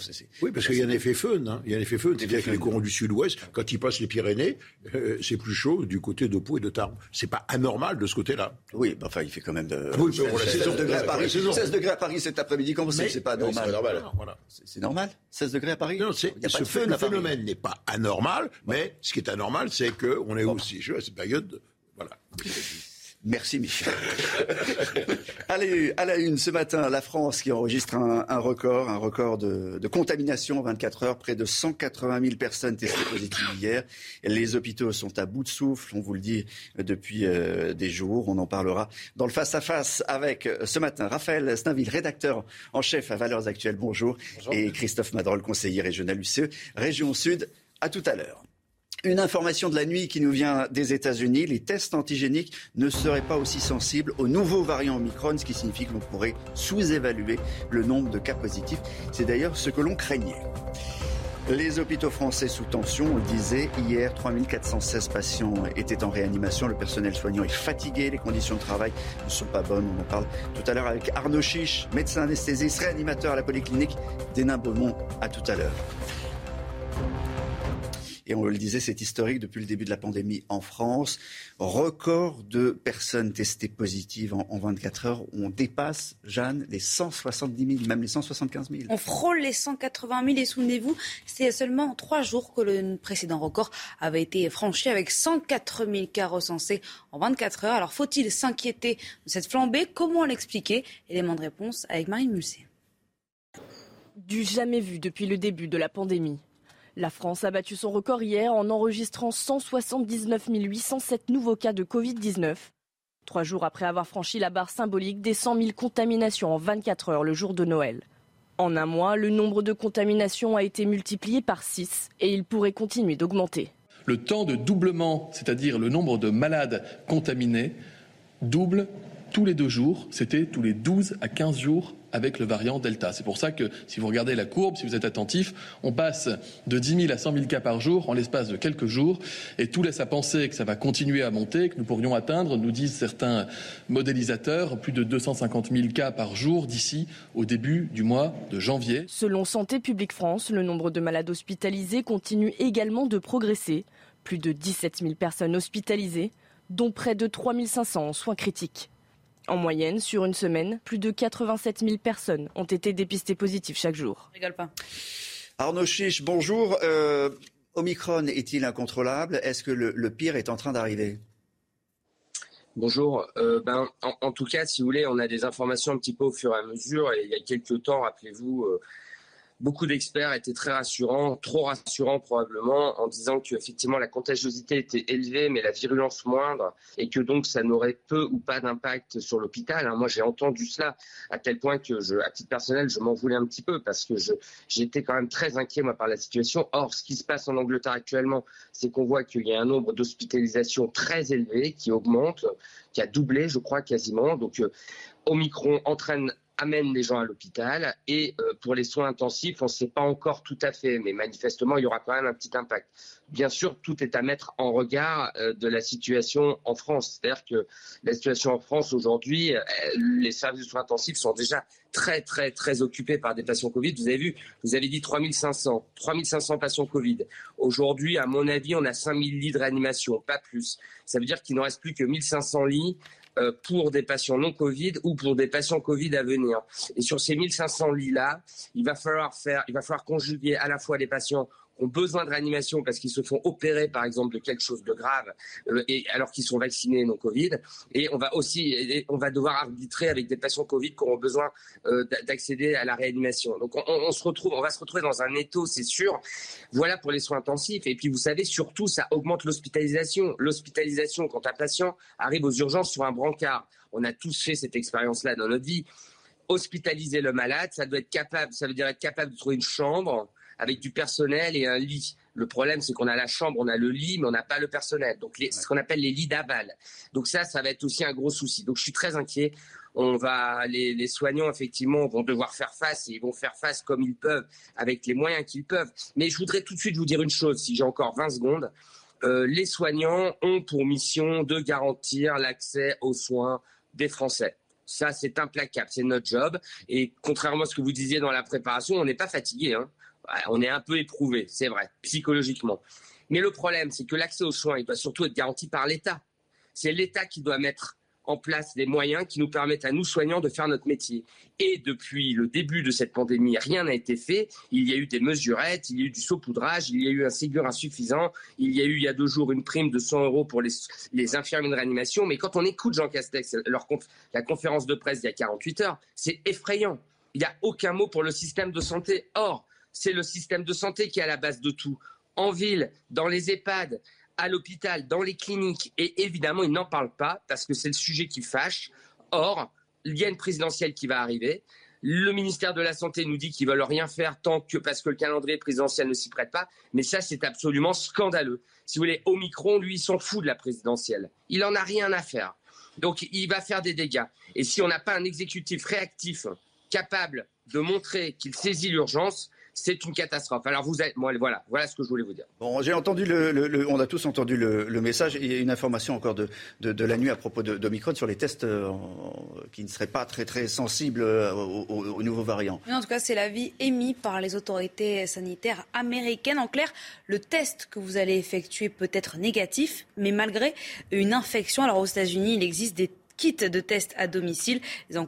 les experts encouragent donc leur utilisation car ils aident à contrôler l'épidémie. Mais pour évidemment vérifier leur véracité, eh bien, il ne faut pas hésiter à doubler ça avec un test PCR. Oui, euh, Arnaud Chiche en parlait euh, il, y a, un instant, l'Angleterre. Euh, on va partir en, Angleterre retrouver Sarah Menail parce que les, données, les données qui viennent d'Angleterre poussent Boris Johnson à ne pas prendre de mesures restrictives. Explication.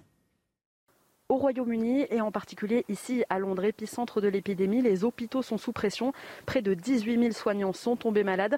Résultat, le personnel soignant commence à manquer. Mais voilà, il y a une donnée en particulier qui a motivé Boris Johnson à ne pas durcir les restrictions dans les prochains jours. C'est qu'il y a actuellement dans les hôpitaux anglais près de 9 500 patients Covid. Alors c'est certes un chiffre 38% fois supérieur par rapport à la semaine dernière, mais c'est encore très loin des 34 000 patients qui étaient admis en janvier dernier. Donc à la même période, au moment où le variant Delta et où le variant anglais faisait de nombreux dégâts. Les conseillers scientifiques du gouvernement britannique estiment certes qu'Omicron se propage beaucoup plus rapidement, mais qu'il fait moins de dégâts et qu'il provoque donc moins d'hospitalisation. Un hôpital britannique sous pression, mais pas encore dans le rouge. Résultat, le gouvernement de Boris Johnson mise pour l'instant sur le tout vaccinal. Autre donnée intéressante concernant les hospitalisations ici au Royaume-Uni, ces dernières semaines, l'âge moyen des personnes admises en réanimation a beaucoup baissé, ce qui a motivé eh de nombreux jeunes britanniques ces derniers jours à pousser les portes des centres de vaccination. Voilà, Arnaud Chiche, un, commentaire. C'est vrai qu'on n'a pas tout à fait la, même approche et la, même lecture euh, en Angleterre qu'en France. Oui, oui, tout à fait. Encore une fois, vous savez, et d'ailleurs le reportage le dit bien, tout est à mettre en regard de ce qui se passe actuellement en France. En France, vous savez, les hôpitaux sont en plan blanc depuis déjà plusieurs semaines. En France, on déprogramme déjà depuis plusieurs semaines. C'est-à-dire que depuis plusieurs semaines, des patients ne peuvent plus se faire opérer. Donc en fait, si vous voulez, il y, a, deux visualisations. Il y a à, la fois la l'évolution de ce variant et de son impact, et il y a les forces en présence. Et ce qui est insupportable en France, c'est que les exécutifs observe et commente l'évolution d'un variant, mais alors il ferme les yeux sur l'état du système sanitaire. Or, si vous voulez, je, trouve cela vraiment incorrect puisque ça, met, ça culpabilise les Français, hein, ça culpabilise les Français, ça met une pression folle sur les Français, et puis avec ces petites mesures-là, euh, euh, les, quelques jauges sur les bars, les restaurants, etc., très bien, mais on ne s'attaque pas aux vrais problèmes dans ce pays, et ça c'est gravissime.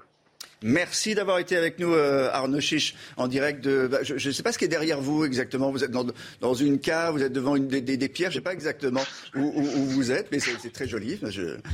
Je, je, suis dans le restaurant euh, du logement euh, dans lequel je suis en congé jusque demain avec mes enfants à la montagne. Bon, ben profitez bien, profitez bien. Merci en, tout cas d'avoir ben, pris le temps d'être avec nous euh, sur CNews en, en, direct. C'est parce qu'ils dorment. Ils dorment, donc j'en profite. Bon, ben, donc vous êtes, vous êtes dans une cave bien cachée, vous entendez pas. Merci. Salut à vous. Raphaël Snaville, rebonjour, rédacteur en chef politique à valeur actuelle. Christophe Madrol, conseiller régional UCE Région Sud. Vous avez entendu Arnaud Chichi. Il est consterné par ce qui se passe euh, à l'hôpital. Et encore une fois, euh, le manque, le, manque, semble-t-il, de considération euh, du, gouvernement est absolument terrible à, entendre pour, pour des soignants aujourd'hui. Son coup de gueule, Pardon. Ce coup de gueule est, légitime. C'est le coup de gueule qu'on entend dans les hôpitaux. J'étais avant-hier à l'hôpital de la Timone avec les médecins et les infirmières eh ben, il en fait, c'est un porte-parole du cri de colère aujourd'hui des enseignants. J'ai été choqué effectivement que Jean Castex, dans sa déclaration, ne parle pas de l'hôpital. L'hôpital est la clé de voûte de notre système de santé. On sait que ce variant euh, Omicron, comme celui Delta, circule. On ne sait pas le contrôler. On ne sait pas réellement comment l'arrêter, malgré la vaccination qu'on doit faire. Mais aujourd'hui, le système, c'est les lits d'hôpital. Voilà, c'est les lits de réanimation. On a baissé les lits d'hôpital depuis 20 ans, en 2002, un oui, ça, on a des lignes, mais on n'a pas de bras. Voilà. et, la formation aujourd'hui, on ne crée pas les moyens de la formation. On ne valorise pas les salaires, on ne valorise pas les parcours d'infirmiers, etc., etc. Donc, je comprends le cri de colère d'Arnaud. Et il a raison de dire, il faut donner tous les moyens à l'hôpital. Pourquoi on l'a pas fait?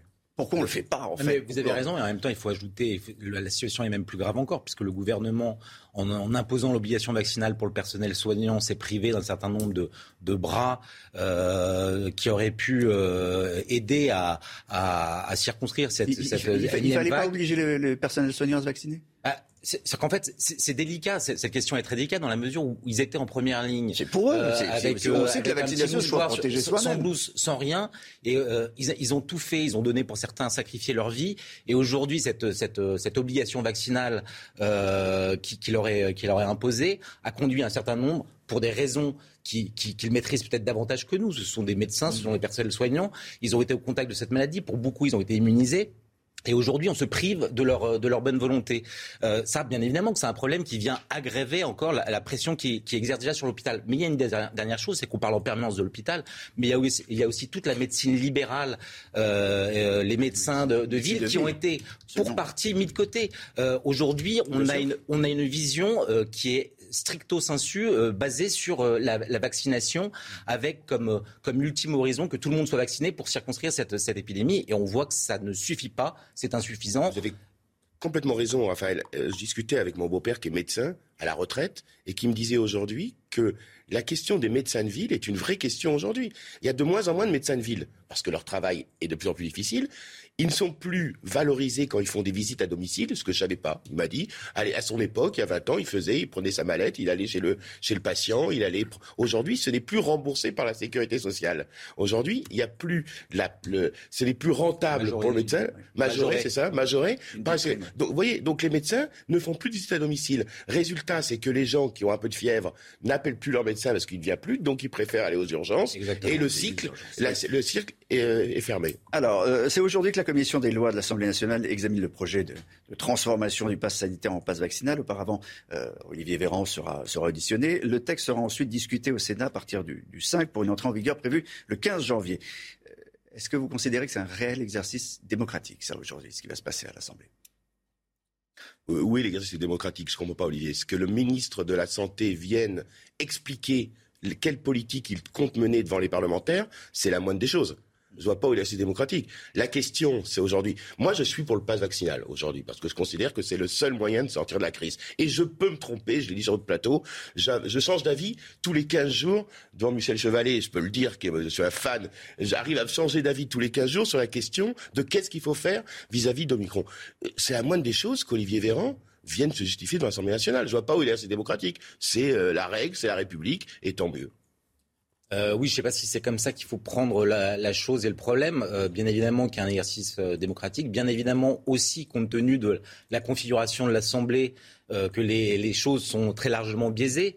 Euh, et que les, les voix de l'opposition euh, se perdront euh, probablement même dans le silence du palais, du palais Bourbon, puisque je ne suis pas sûr qu'il y, ait foule pour débattre malheureusement de ces sujets qui sont d'importance. La vraie question, au-delà de l'urgence dans, le, dans lequel le, le, gouvernement veut, veut agir pour imposer ce passe vaccinal, c'est qu'à aucun moment on interroge sur l'efficacité d'abord du, du pass sanitaire et maintenant du pass vaccinal. Alors bien sûr, lorsque l'on avance ces chiffres très impressionnants de 180 000 cas, euh, on dit qu'il y a urgence à prendre de nouvelles mesures, mais ce sont des cas, ce ne sont pas des malades. Il y a une sorte de confusion qui est installée. Et lorsqu'on écoute euh, Olivier Véran encore, euh, il, joue à souhait entre les cas, les malades. C'est pas la même chose. Il y a plein de gens qui sont porteurs sains du virus, malheureusement, euh, euh, alors qui peuvent, qui peuvent contaminer, mais qui par ailleurs ont une vie tout à fait normale, qui peuvent continuer à travailler. Et aujourd'hui, il y a une sorte d'incapacité même à penser euh, l'avenir dès lors que l'on on des chiffres qui lorsqu'ils ne sont pas mis en proportion avec d'autres, ne veulent rien dire, si ce n'est faire, faire, peur en permanence. Vous avez, remarqué,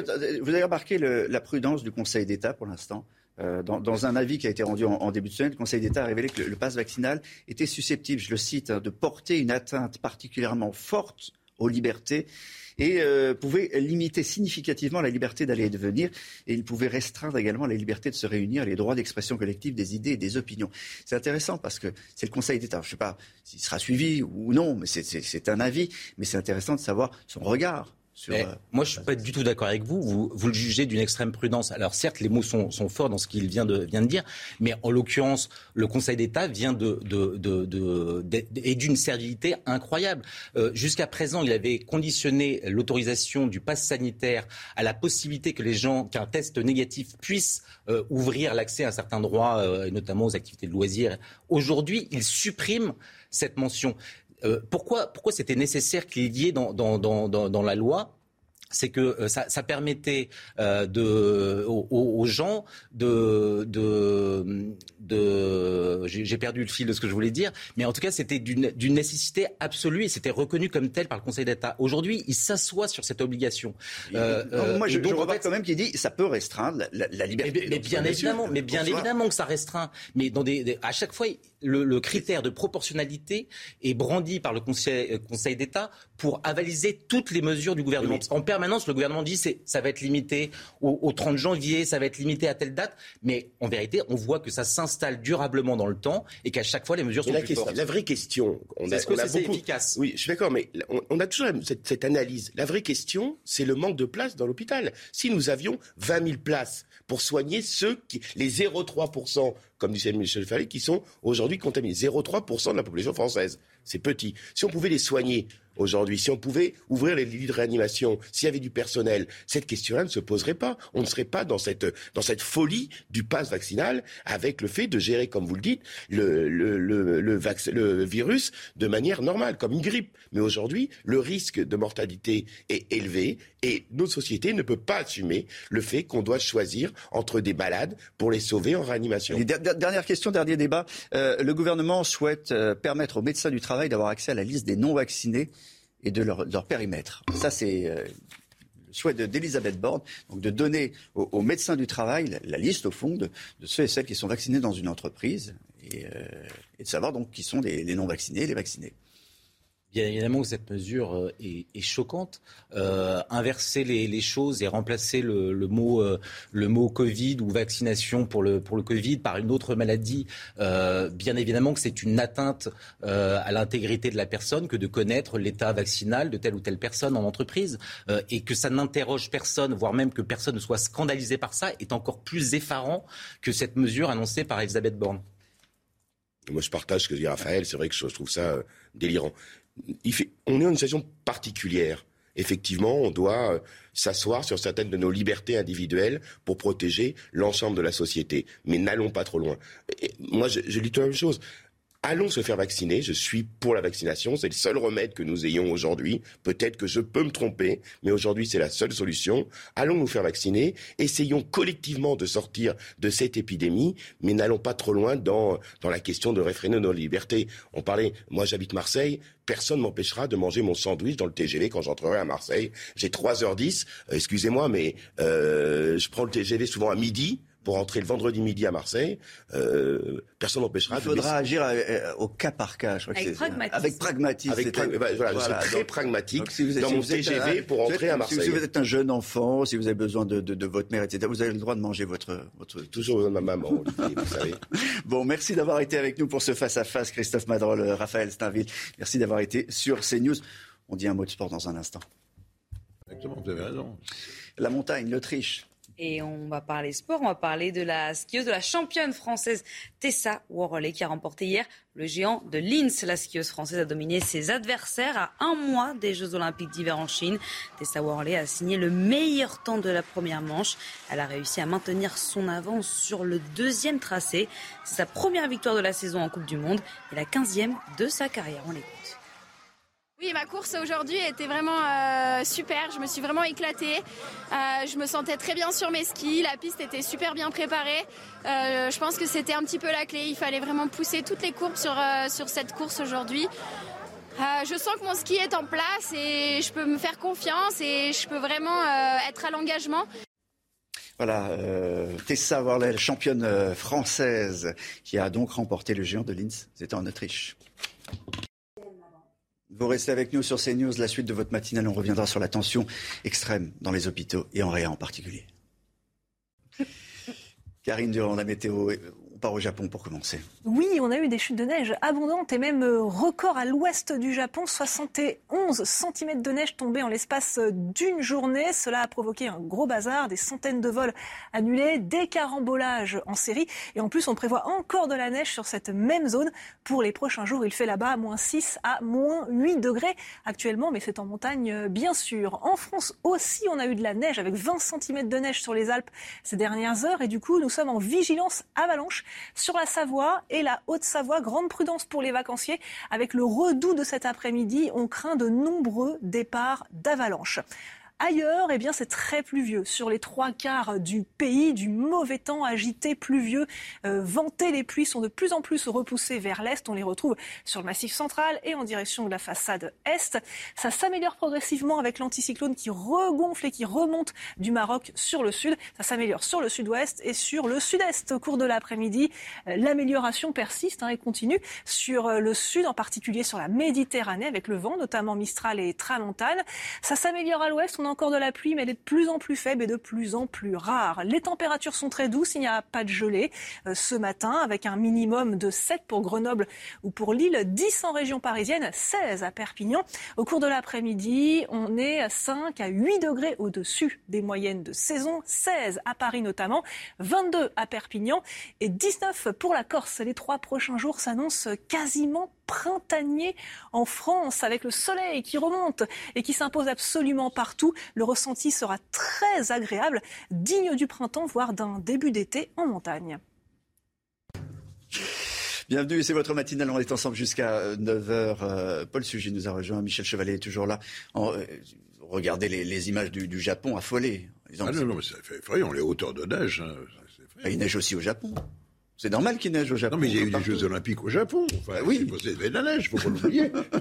Dans le nord du Japon, il neige, hein, souvent. Enfin, c'est vrai qu'il a 5 mètres. 5 mètres, ça fait, ça fait beaucoup. Il reparlera des températures tout à l'heure, des, des températures en France, elles sont incroyables, avec, euh, avec Karine.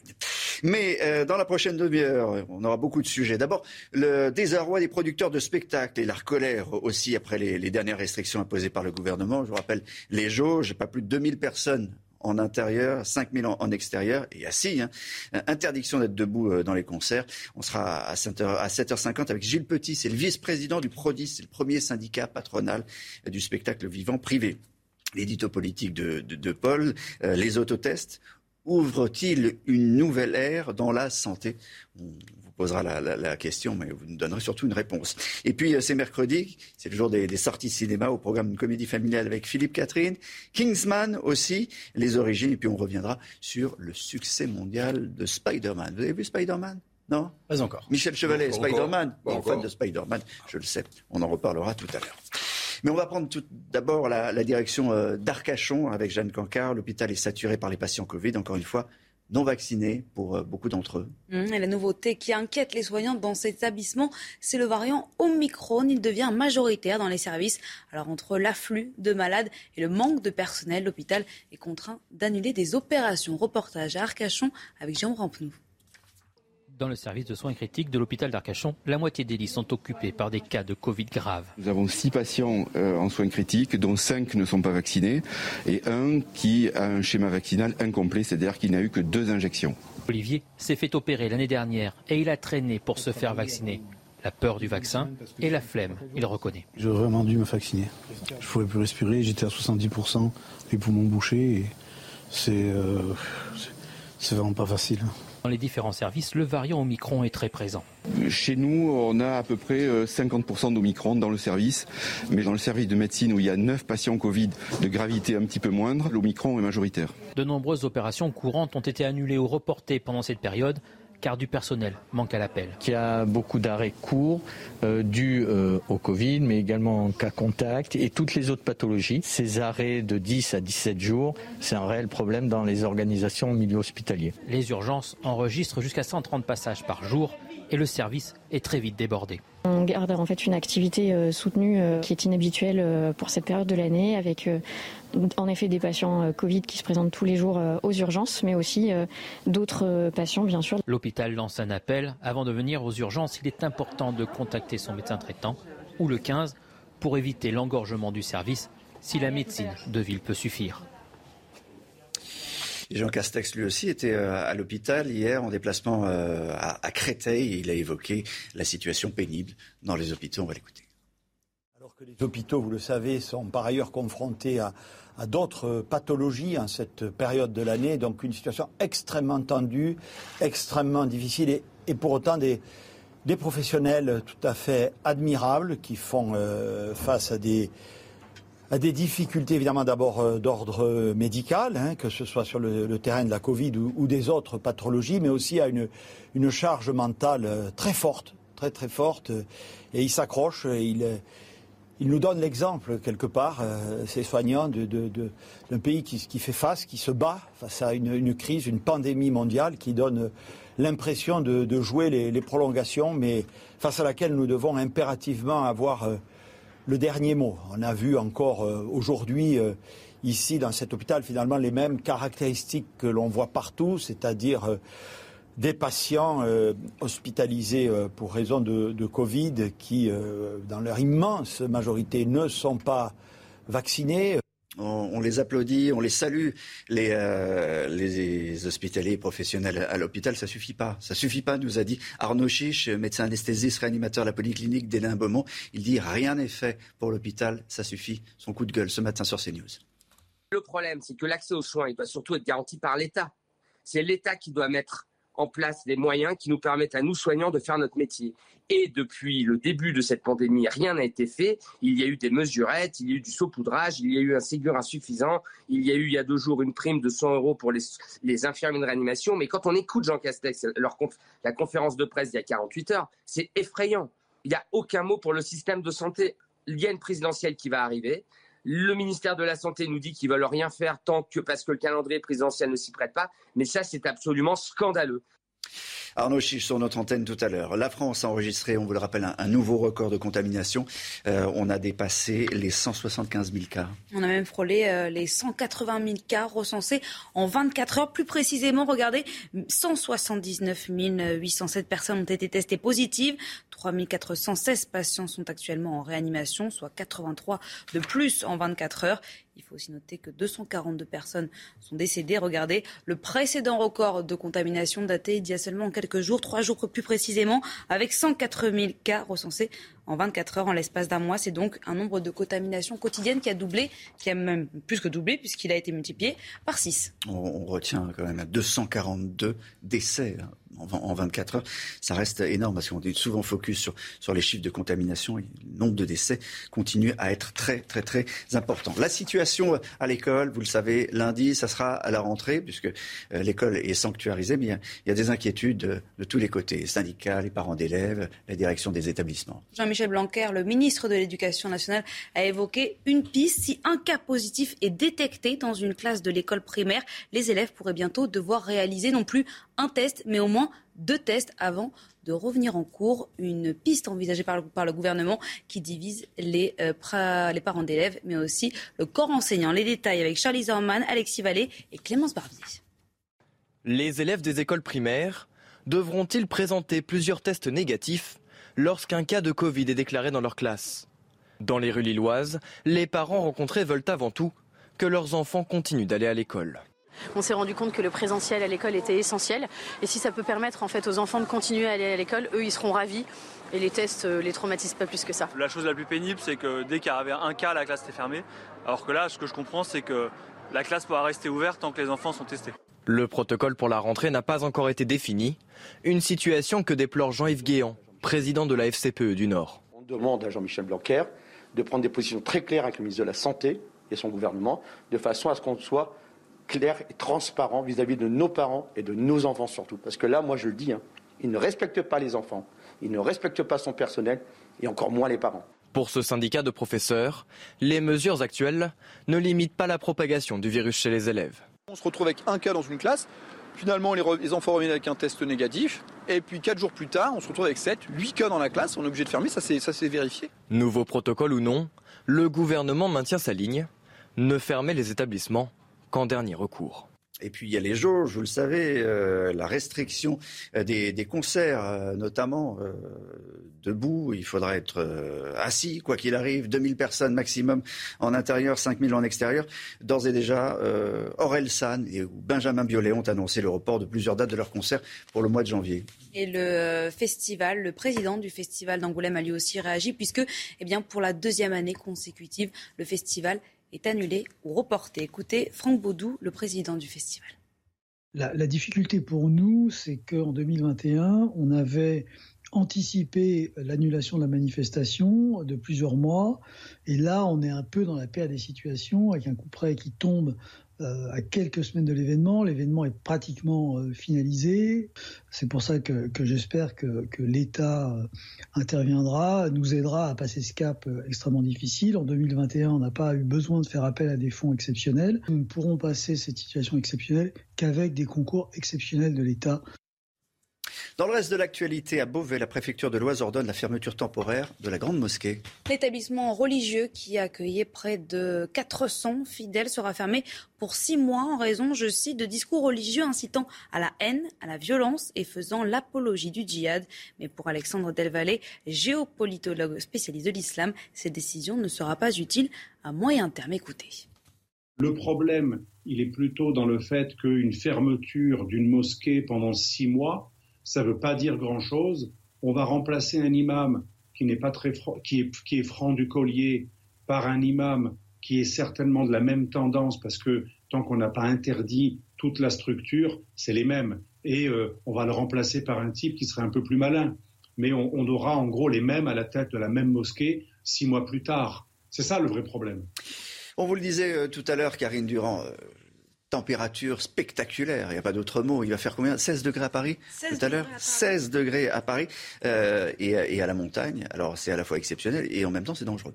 Alors à la montagne, c'est vraiment exceptionnel. Sur le massif central, un exemple, sur la station du Mont d'Or, on prévoit 15 euh, degrés, donc il n'y aura plus de neige ces prochains jours. Ce sera tout vert à nouveau. Et en France, globalement, on a des températures qui sont supérieures aux moyennes de 5 à 8 degrés. C'est de l'air subtropical qui remonte en France, en lien avec un anticyclone qui est présent sur le Maroc et qui remonte, qui fait remonter cette douceur. Il faut savoir que cette fin décembre 2021 va s'inscrire dans l'une des périodes les plus euh, douces de fin décembre jamais enregistrées depuis 1947 euh, à Paris.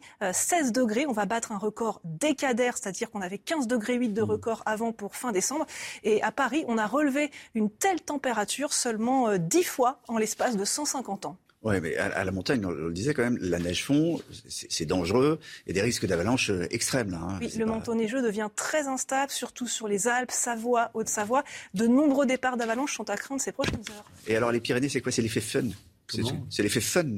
Oui, c'est l'effet fun. Non, ben, euh, il y a de l'air tropical qui remonte, parce qu'on est le courant sud-ouest, mais il y a, quand il y a le sud-ouest, il y a les Pyrénées, donc il y a l'effet fun. C'est-à-dire que l'air, quand il redescend du côté, côté français, est comprimé, et donc la température normalement monte. C'est pour ça qu'on a des 20 à 20, 22 degrés. Et, le réchauffement climatique, de façon générale. vous voyez, hein, quand on, dit qu'il y a une anomalie climatique, ben, tout de même en, en 47, mm. euh, il y a bien eu le, coup de chaud.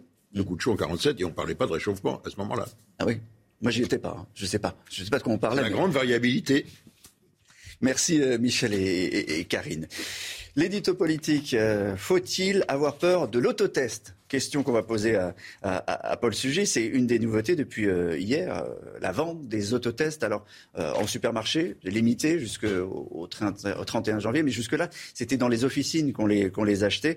et finalement, ça va peut-être bouleverser, d'une certaine manière, notre rapport, notre rapport à notre propre santé. Oui, effectivement. Euh, alors Olivier, la euh, démocratisation de l'autotest en période de crise sanitaire semble désormais actée. Euh, on va pouvoir en trouver partout en supermarché pendant au moins un mois, peut-être même demain sur Amazon ou je ne sais où. Donc on voit bien que l'outil que représente l'autotest, c'est-à-dire le dépistage individuel de la maladie, devient une arme redoutable contre le virus il n'y a pas lieu de s'en inquiéter pour l'instant. C'est plutôt une mesure très efficace. De toute façon, on n'arrête pas le progrès. Si les autotests fonctionnent et permettent à la population de réduire considérablement les contaminations, c'est nécessairement une bonne chose. Néanmoins, ce n'est pas une raison pour s'interdire de penser un petit peu ce que cela signifie. je crois qu'on est en train de basculer dans une nouvelle ère, l'ère du dépistage individuel, l'ère de l'autotest, puisque en fait sa démocratisation, sa banalisation euh, montre que le recours à ce genre de test n'est plus seulement l'apanage de certaines catégories de personnes, euh, bien sûr les femmes suspectant une grossesse, aussi mm. les diabétiques hein, qui font souvent des, des, autotests. Alors bien sûr, il faut savoir distinguer aussi hein, euh, un test de grossesse, c'est pas pareil qu'un test Covid. On n'est pas malade quand on est enceinte, et puis d'ailleurs on n'a pas besoin de prendre immédiatement un rendez-vous chez le médecin lorsqu'on apprend qu'on l'est. Bon, et c'est plus facile à faire Et c'est Enfin, pas je- facile. à voilà, faire. désolé, c'est plus facile à faire. Le test de grossesse? Oui. Je sais pas, j'en ai jamais fait. Bah, vous faites pipi sur euh, une bandelette, alors que là, il faut quand même se mettre un truc C'est peut-être plus désagréable, ouais, effectivement, le test Covid. Bon, face cela dit, on a peut-être un peu moins de stress quand on passe un test Covid que quand on fait un test de grossesse. Bon, en tous les cas, la systématisation du recours à l'autotest marque indéniablement, cher Olivier, une étape nouvelle dans l'âge moderne de la santé, en instituant un rapport désintermédié à la maladie, soulageant par là, certes, euh, les pharmacies, les laboratoires, les centres d'analyse médicale qui n'ont bien sûr plus euh, la capacité de tester tous ceux qui en ont besoin, mais finalement, le test ou le dépistage individuel devient un préalable quasiment obligatoire, en tous les cas extrêmement banal, euh, à euh, la consultation, par exemple, d'un médecin. C'est la médecine dans son canapé. Ça ne veut pas dire non plus qu'il ne faut pas aller en, pharmacie, il ne faut pas aller voir un, un labo euh, spécialisé. C'est aussi là qu'apparaissent les, les- les symptômes. Non, non, bien sûr, j'entends bien. C'est-à-dire que l'autotest ne remplace pas, en tout cas pour l'heure, euh, la consultation, le rendez-vous en pharmacie, etc. D'ailleurs, si on fait un autotest positif, on doit aller le faire confirmer par un test en pharmacie, un PCR. Bon, il n'empêche que euh, sa généralisation euh, et puis peut-être aussi la banalisation d'autres formes de dépistage. Vous savez, par exemple, Olivier, qu'on est en train de faire de des progrès considérables euh, dans le dépistage par autotest d'un certain nombre de cancers, par exemple. Donc, on est en train de faire des progrès dans euh, toutes euh, les formes de dépistage possibles, et c'est d'ailleurs certainement une très bonne chose là encore. N'empêche que euh, le remplacement d'actes médicaux, en tous les cas d'actes pratiqués hors de chez soi avec des spécialistes de la santé qui peuvent d'ailleurs nous conseiller, c'est le cas lorsqu'on va faire une prise de sang, même un petit pipi chez le médecin, etc. Eh bien, la consultation médicale cette fois-ci commence dans son canapé et couvillon à la main. Alors. Matthew Taylor, c'est pas n'importe qui, c'est euh, le PDG de la NHS Confederation au Royaume-Uni, c'est-à-dire en fait un fournisseur de soins privés euh, du système de santé britannique, a écrit dans un magazine il y a quelques jours que nous entrons donc dans un âge du recours massif à l'autotest et qu'il y avait probablement des dangers en termes d'inégalité sociale. Pourquoi? Eh bien parce que euh, les autotests d'abord ont un prix et que s'ils se généralisent, eh bien tout le monde n'y aura pas nécessairement accès. Et il imaginait des choses redoutables, par exemple le tri qui pourrait être fait à l'entrée des hôpitaux en fonction des personnes qui savent qu'ils sont plus à risque ou qui savent qu'ils sont plus euh, suspectés d'être malades parce qu'ils ont fait un autotest de ceci ou de cela. La question est encore de savoir si nous serons tous soignés à égalité les uns les autres. Il faut donc craindre un certain nombre de conséquences sociales extrêmement néfastes avec l'arrivée bouleversante des autotests. Donc c'est un bouleversement pour la santé, bouleversement même philosophique, et, et c'est ce qu'on a compris euh, ce matin, Paul. Oui, effectivement, Olivier, l'âge de l'autotest est un renversement philosophique majeur. Il y a, au fond, une véritable philosophie du dépistage individuel qui est totalement à rebours de la dernière grande révolution de notre rapport à la santé, c'est-à-dire l'instauration de la sécurité sociale et d'un système de soins gratuit et universel. Là où hier, on instituait l'idée que la santé de chacun était l'affaire de tous, aujourd'hui, on décrète que la santé de tous dépend de la responsabilité de chacun. L'autotest, en somme, c'est un condensé, à lui tout seul, des intuitions et des principes des pères de la philosophie libérale. Hobbes disait que l'homme est un loup pour l'homme. Eh bien, aujourd'hui, chacun est potentiellement un foyer infectieux pour autrui. Et dans le vaste léviathan de l'état d'urgence sanitaire, ma liberté s'arrête là où commence la santé d'autrui. Si donc leur usage se banalise et survit à la pandémie actuelle, ce qui est plus que probable compte tenu de l'efficacité à la fois des autotests et de l'accroissement de leur performance dans un certain nombre de domaines, alors ceci nous habitueront peu à peu à considérer la maladie comme la norme et la santé comme l'exception. Le dépistage préventif présuppose que l'exercice de ma liberté est conditionné par l'assurance que ma santé me permet d'en jouir sans attenter à la santé des autres. Peu à peu, le monde devient un vaste hôpital dans lequel les patients sont priés avant d'ouvrir la porte de leur chambre de demander la permission à l'infirmière. Voilà, c'était l'édito euh, de Paul Sugy. Dans un instant, on dit quelques mots de cinéma. Alors, il y a encore des films qui sortent cette semaine euh, au cinéma pour la dernière semaine, notamment une, comédie familiale qui s'appelle, euh, pas l'autotest, mais le test. C'est comme ça, avec Philippe Catherine qui joue un, un médecin un gériatre et, et Alexandra Lamy. Un jour euh, bah, est retrouvé dans la maison un, un autotest de grossesse positif, mais à qui appartient-il dans la famille? Il n'y a que des jeunes enfants. hein. Et la mère de famille qui croyait tout savoir de ses enfants, euh, qui faisait même leur planning, va s'apercevoir qu'elle ne sait pas tout d'eux. Extrait. César, c'est à toi ça. Non, elle m'aurait dit, on, on se protège en plus. Ça peut pas être Poupie quand même. C'est pas toi ça. Mais c'est quoi ça? Mais putain, mais t'es dégueulasse Non. C'est pas Poupise. Et Max alors? Mais Max, il a jamais eu une meuf? Qui fait de la musique de chambre et du pilate. Il s'arrange toujours pour être cerné par des meufs, ce mec. vous les vieux, vous avez trop de temps libre. Hein. Vous trouvez des occupations, Madame Castillon, des loisirs, hein. faut nous lâcher un peu. Voilà, ça s'appelle Le Test. C'est une très bonne comédie pour, euh, pour terminer l'année. Vous me disiez tout à l'heure, Michel, j'ai pas vu Spider-Man. Comment? Non. Comment pas vu Spider-Man? Sachez, jeune homme, que euh, C'est le premier film de l'ère de l'ère Covid qui dépasse le milliard de, dollars au, box-office. Euh, c'est énorme. Spider-Man No Way Home avec euh, la star britannique Tom Holland qui a collecté à ce jour 470 millions de dollars en Amérique et quasiment 600 millions à l'international. Ça fait plus d'un milliard. En France, on est aux alentours de 2 millions d'entrées et surtout, c'est le chiffre qui est intéressant, il a capté 70% des entrées de la, de la tranche d'âge qui va au cinéma, les 15-24. Il n'y a plus que qui vont au cinéma en fait en France. Plus de 40 ans vont, vont pas au cinéma. Ils ont peur, ça c'est l'effet Covid. Mais les jeunes, eux, ils y vont. ils vont voir Spider-Man.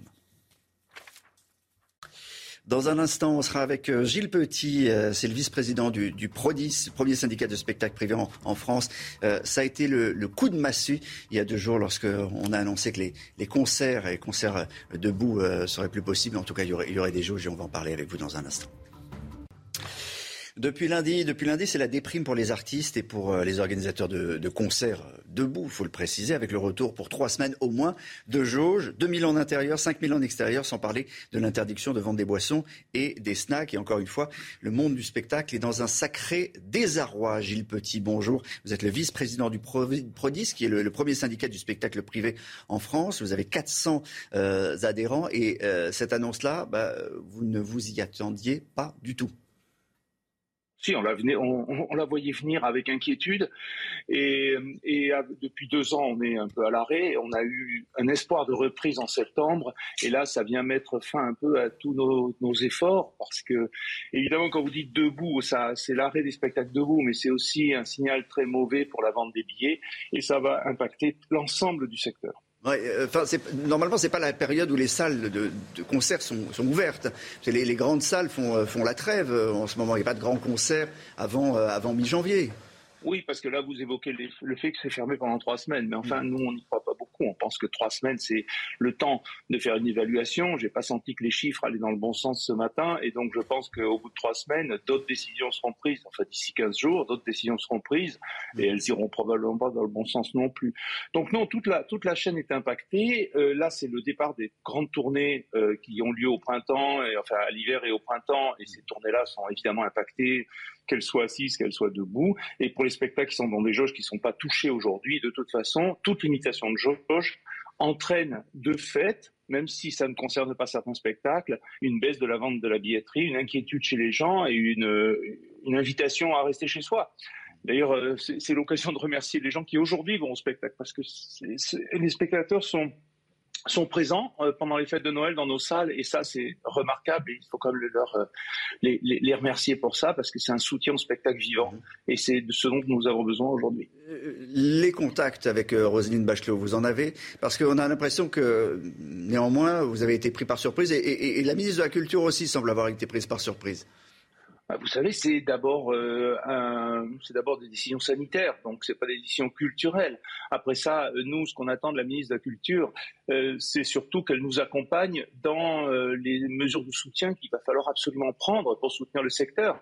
Parce que le secteur, si vous voulez, depuis 20 mois, a fait tout ce qu'il fallait pour respecter les consignes qui nous étaient données. On s'est adapté à tout. Aujourd'hui, on se retrouve encore dans une mesure qui nous fait, qui arrête une forme de dynamique.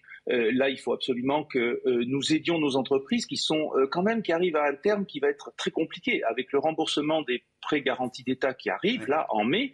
Pour toutes nos entreprises, ça va être très très compliqué. Bah, je, veux quand même vous poser une question parce que vous aviez mené un, test grandeur nature euh, en partenariat avec euh, la PHP à l'accord Arena. Euh, c'était le, soir d'un concert d'Indochine. Il y avait 4000 personnes qui avaient été testées. Il n'y avait eu aucune contamination. Tout le monde portait le masque, etc. Et on, s'était dit, si, à nouveau on se retrouve dans une situation compliquée, on s'appuiera quand même sur, ce, test grandeur nature. On a l'impression que ce test, il a été pris, été mis à la poubelle, terminé. Il n'a pas été mis à la poubelle, il a permis quand même la réouverture des salles en juillet avec le pass sanitaire. Pour nous, c'était une très bonne chose et ça, ça a été un véritable espoir. C'est ce qui nous a permis depuis, euh, mmh. euh, depuis six mois de reprendre une, une, certaine forme d'activité. Euh, voilà, et c'est vrai que cette, cette nouvelle décision met un peu un coup d'arrêt à, à, ça. Et vous avez tout à fait raison de le rappeler, le concert test a été euh, très probant, a prouvé qu'il n'y avait pas de surcontamination quand on réunissait des gens avec des conditions sanitaires adaptées, dans une salle de spectacle. Il y a quand même beaucoup d'inquiétudes parce que tous les euh, concerts ne seront pas, seront pas reportés, ça sera annulé parce que tout ne rentre plus dans le calendrier. Hein. Il y a eu tellement de reports successifs, même ça. Vous avez tout à fait raison, c'est absolument impossible. Aujourd'hui, vous avez reporté deux fois, trois fois, certaines fois des concerts et vous vous retrouvez aujourd'hui avec des agendas qui sont totalement fermés. Euh, sur 2022-2023, il y a plus de salles de libre pour reporter des concerts, etc. Donc ça veut dire qu'on les reportera en 2024. Je dis aux gens euh, qu'il faut s'attendre, enfin malheureusement, il faut s'attendre à des annulations, tout simplement, des concerts qu'on ne verra pas. Merci Gilles Petit, euh, vice-président. Je vous en d'avoir été en direct sur CNews. Merci beaucoup, bon courage. Dans un instant, c'est la météo. Des conditions très instables, en montagne notamment. On a eu une vingtaine de centimètres de neige au cours des dernières heures sur la Savoie, la Haute-Savoie. Et du coup, avec le redout de cet après-midi, température supérieure à 10-12 degrés, le manteau neigeux va devenir très instable et on risque de nouveaux départs d'avalanche au cours de l'après-midi. Donc soyez très prudents si vous êtes en vacances en station de montagne. Ailleurs en France, c'est perturbé, agité, venté, humide partout, un ressenti quasiment automnal de la pluie battante des Hauts-de-France jusqu'aux régions centrales, en se dirigeant également vers la façade est.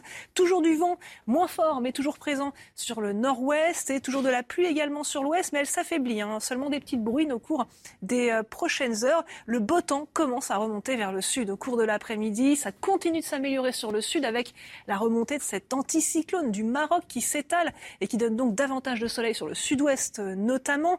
Le mauvais temps est de plus en plus repoussé vers l'est avec euh, des cumuls de pluie abondants, notamment sur les Les températures, elles, sont très élevées dès ce matin. Aucune gelée, un minimum de 7 à Lille ou encore à Grenoble, un maximum de 16 du côté de Perpignan. Au cours de l'après-midi, on est 5 à 8 degrés au-dessus des moyennes de saison, avec 16 prévus à Paris, peut-être un record décalaire qui sera battu, 22 du côté de Perpignan et 14 sur la pointe bretonne. Les prochains jours, on aura un ressenti quasiment printanier pour euh, cette fin décembre avec du soleil, des températures euh, élevées entre ce jeudi et ce vendredi.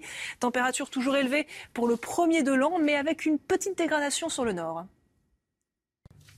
8 heures sur CNews. Merci d'être avec nous autour de ce plateau. Paul Sugy, vous l'avez entendu, son édito je resalue à nouveau euh, Michel, euh, Michel Chevalet. Tout à l'heure, on aura l'occasion de, revenir sur euh, la disparition de, de, de Grishka Bogdanov. Karine Durand, les températures, on le disait, sont incroyablement hautes et aujourd'hui encore, il va faire 16 degrés à Paris. Enfin, nous, on dit ça parce qu'on est à Paris, 16 degrés, mais c'est complètement, c'est complètement fou d'avoir des, des, des, températures comme celle-là. Hein. On va sûrement battre un record pour fin décembre à Paris. Le mercredi 29 décembre, la France a enregistré euh, hier un triste record, celui du nombre de, contaminations en 24 heures. Près de 180 000 personnes testées positives. Hier, les hôpitaux sont à bout de souffle. Quasiment 3500 patients sont en réanimation. On aura l'occasion d'y revenir, évidemment. Vous le savez pas, de couvre-feu pour le nouvel an, mais des consignes de fermeté au préfet pour éviter euh, les brassages, l'imitation des transports en commun, de la vente d'alcool, forte présence policière attendue. Objectif dissuader les grands rassemblements. On sera dans un instant avec Hugues Moutou, c'est le préfet de l'Hérault. C'est une information de la nuit euh, qui nous vient des États-Unis. Les tests antigéniques ne seraient pas aussi sensibles au nouveau variant Omicron, ce qui signifie que l'on pourrait sous-évaluer le nombre de cas positifs. Ça, c'est une information euh, importante euh, qui nous parvient des États-Unis. On la développera dans un instant.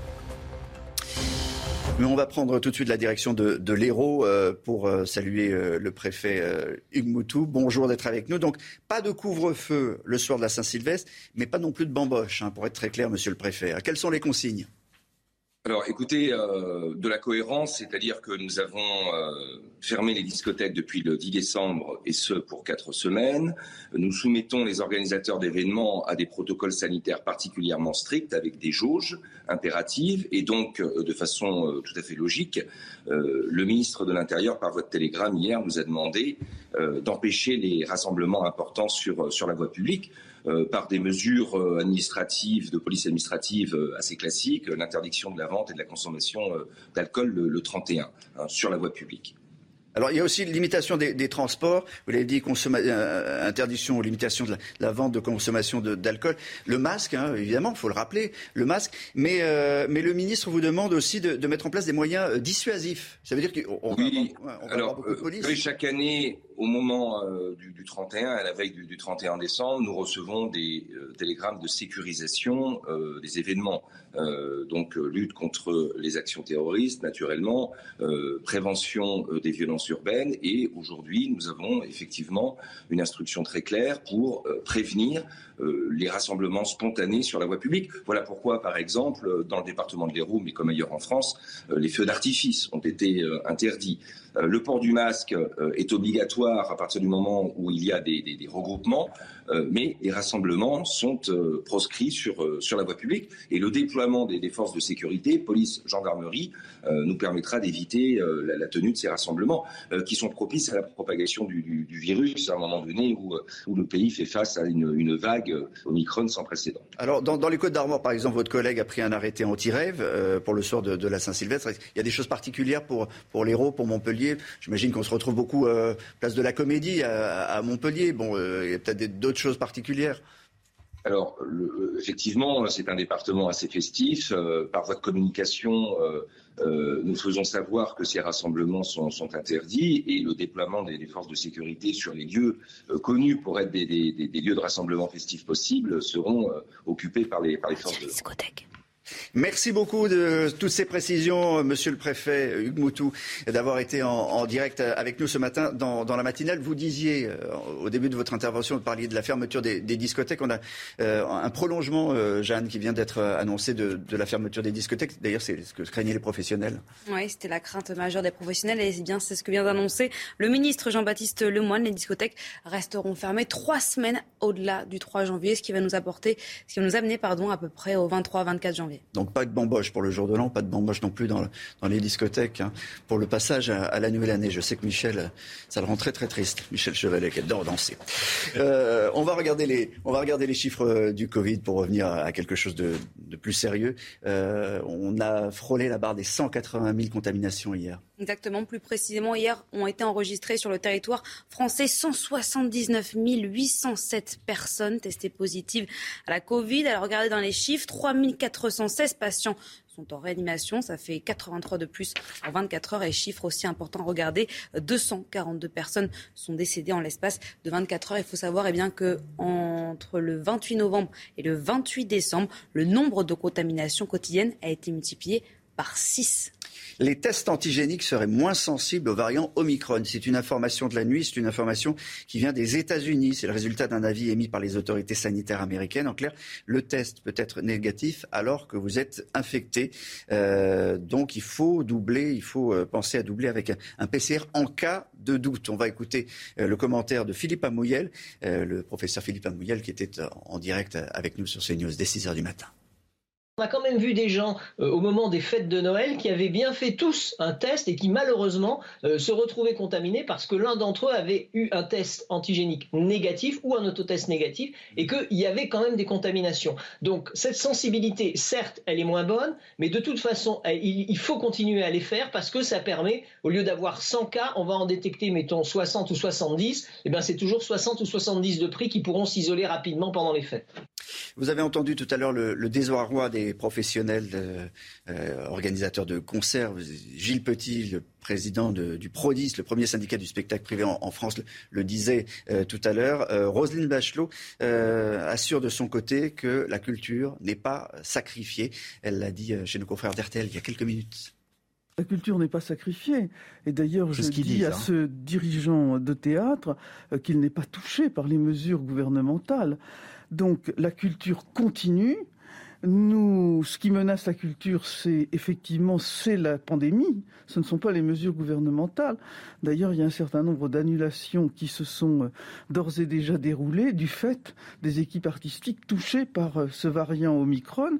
Et il faut absolument juguler cette crise qui peut menacer la culture.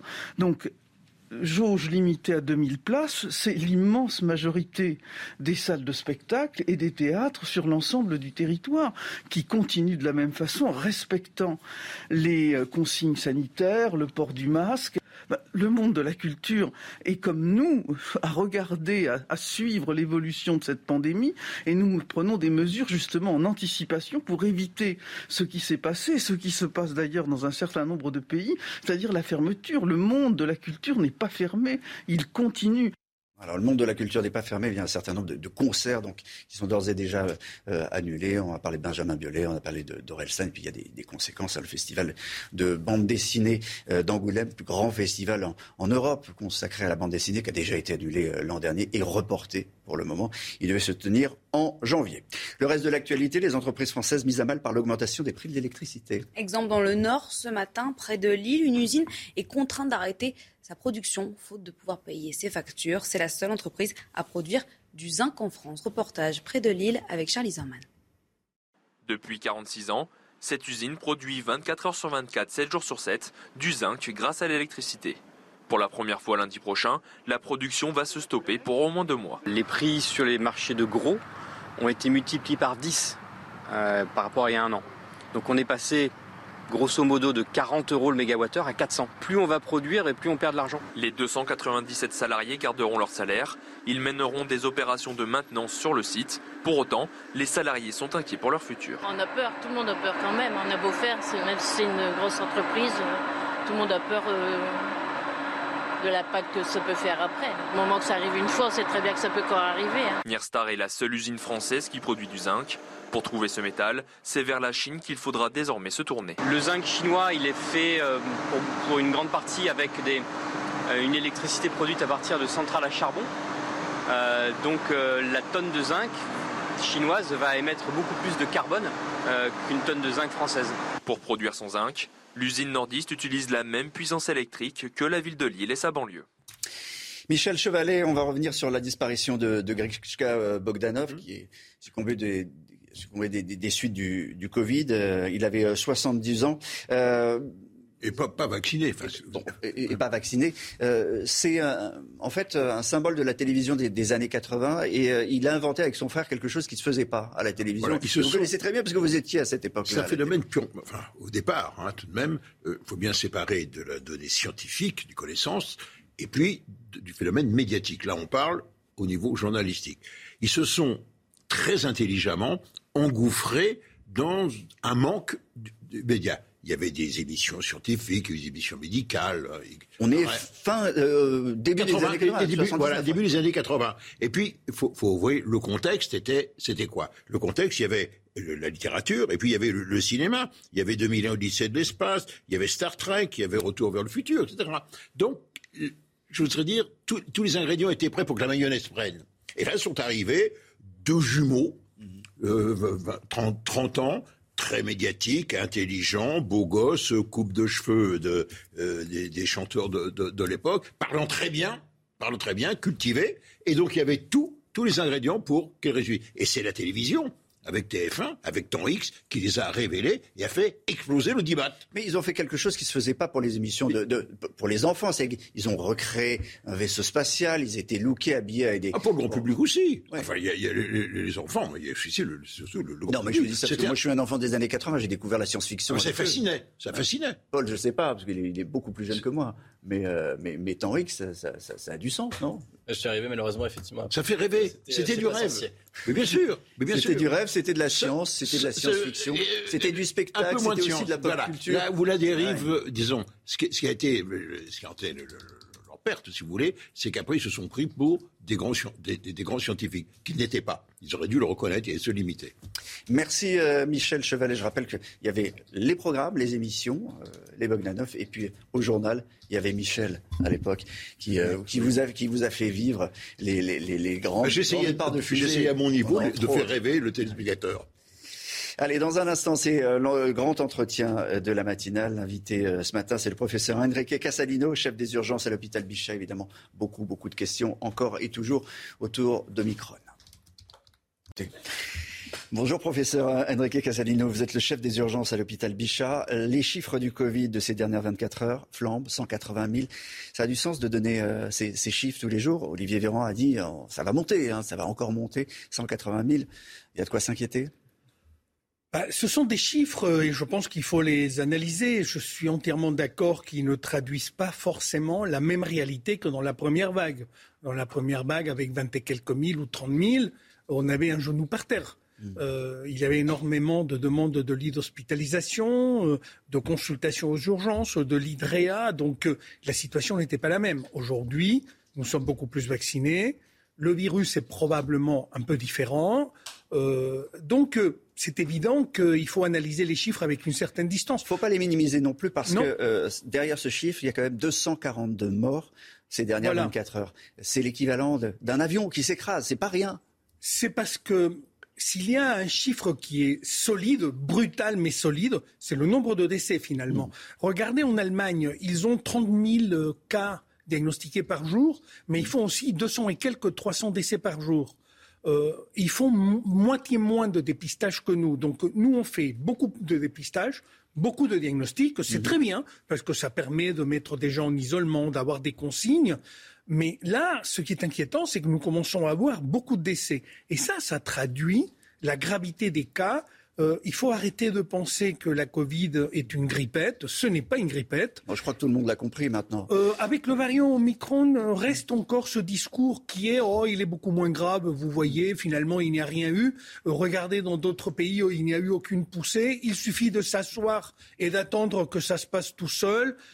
C'est beaucoup plus compliqué que ça. Je pense qu'il faut être quand même responsable il faut être sérieux et mm. se dire que nous ne pouvons pas baisser les bras et que nous ne pouvons pas laisser circuler du virus comme ça, il y aura forcément des conséquences. Comment on va gérer les choses en, janvier? Parce qu'on est au début. Hein. Comment on va gérer les choses? Comment on va gérer dans les écoles, dans les hôpitaux? Comment on va faire? Dans les hôpitaux, comme dans beaucoup d'entreprises, hein, l'hôpital mm. n'est pas très différent. C'est un phénomène de société qui transcende uniquement l'hôpital. Hein. Euh, dans toutes les entreprises, demandez à des amis restaurateurs, mmh. ils ont du mal à embaucher des cuisiniers, mmh. ils ont du mal à embaucher des serveurs. Et, euh, dans n'importe quelle, entreprise, ils ont du mal à fidéliser leurs équipes. C'est un problème de société, c'est une évolution sociétale. Euh, que, que, c'est une lame de fond, hein. ça vient de plusieurs années et que là, ça s'est aggravé incontestablement avec la Covid. Abisha, Comment ça se passe euh, aujourd'hui? Est-ce que l'hôpital est sous tension? Depuis ce matin, sur CNews, on vous passe des, reportages pour montrer quand même que euh, les lits sont occupés, il y a beaucoup de patients euh, Covid en réanimation et qu'il y a une grosse fatigue. L'hôpital est dans une situation très difficile. nous avons des lits fermés faute de personnel de façon chronique. Hmm. là, pendant les vacances scolaires, il a fallu quand même donner des vacances au personnel, au risque que sinon ils allaient partir en janvier. Donc, ça nous met encore plus en difficulté et je, vous invite à, tous ceux qui nous regardent à, ne pas banaliser les chiffres. Quand on dit qu'il y a 3400 personnes ou 3500 personnes en réa avec la Covid, il ne faut pas imaginer qu'il y a encore 2000 lits vides ou 3000 lits vides à côté. Ce n'est pas vrai. Dans ces 2000 lits, nous sommes en train de faire ce qu'on faisait habituellement dans 5000 mm. ou dans 6000 lits. Donc, euh, il faut être quand même extrêmement euh, inquiet de savoir qu'il y a un tel pourcentage de lits occupés par des patients Covid et que ceci pourrait se faire, pourrait à un moment mettre en difficulté la capacité d'accueil de l'hôpital en réanimation, en hospitalisation et même dans les urgences, des situations banales. Mm. Euh, vous avez un diabète, il se décompense, c'est normal que vous arrivez à l'hôpital. Vous avez un accident de la route, c'est normal que vous arrivez à l'hôpital. Donc, euh, ça peut mettre en danger la sécurité de chacun des Français. Vous l'avez dit, le manque de lits à l'hôpital, c'est le manque de bras. Mais euh, il y a aussi une question d'attractivité. Euh, qui aujourd'hui veut devenir euh, infirmier, brancardier, urgentiste, même médecin de ville? Il y a quand même une forte demande. C'est un peu paradoxal. Lorsque, dans des enquêtes récentes, on demande à la population quels sont les métiers en qui vous avez confiance, mm. 90%, nous sommes en tête du classement. On a confiance. C'est le monde de la santé. On a confiance. Mais l'envie. Est-ce que vous avez des jeunes autour de vous qui vous disent je vais aller à l'hôpital En médecine, il y a beaucoup de candidats. Même pour des études infirmiers, il y a beaucoup de candidats. Euh, nous avons des demandes de postes pour être soignants. Le problème, ce n'est pas seulement de les attirer, c'est de les garder dans le métier. De les former et de les garder. Voilà. et ça, c'est compliqué parce que les salaires ne sont pas très attractifs, mhm. il faut être honnête. Deuxièmement, vous êtes dans des métiers où il faut travailler la nuit, il faut travailler le week-end. Euh, c'est quand même extrêmement contraignant pour votre vie personnelle, euh, le niveau de pression que vous avez. Et troisième élément, les perspectives de carrière ne sont pas simples. Les évolutions dans le mhm. temps ne sont pas simples.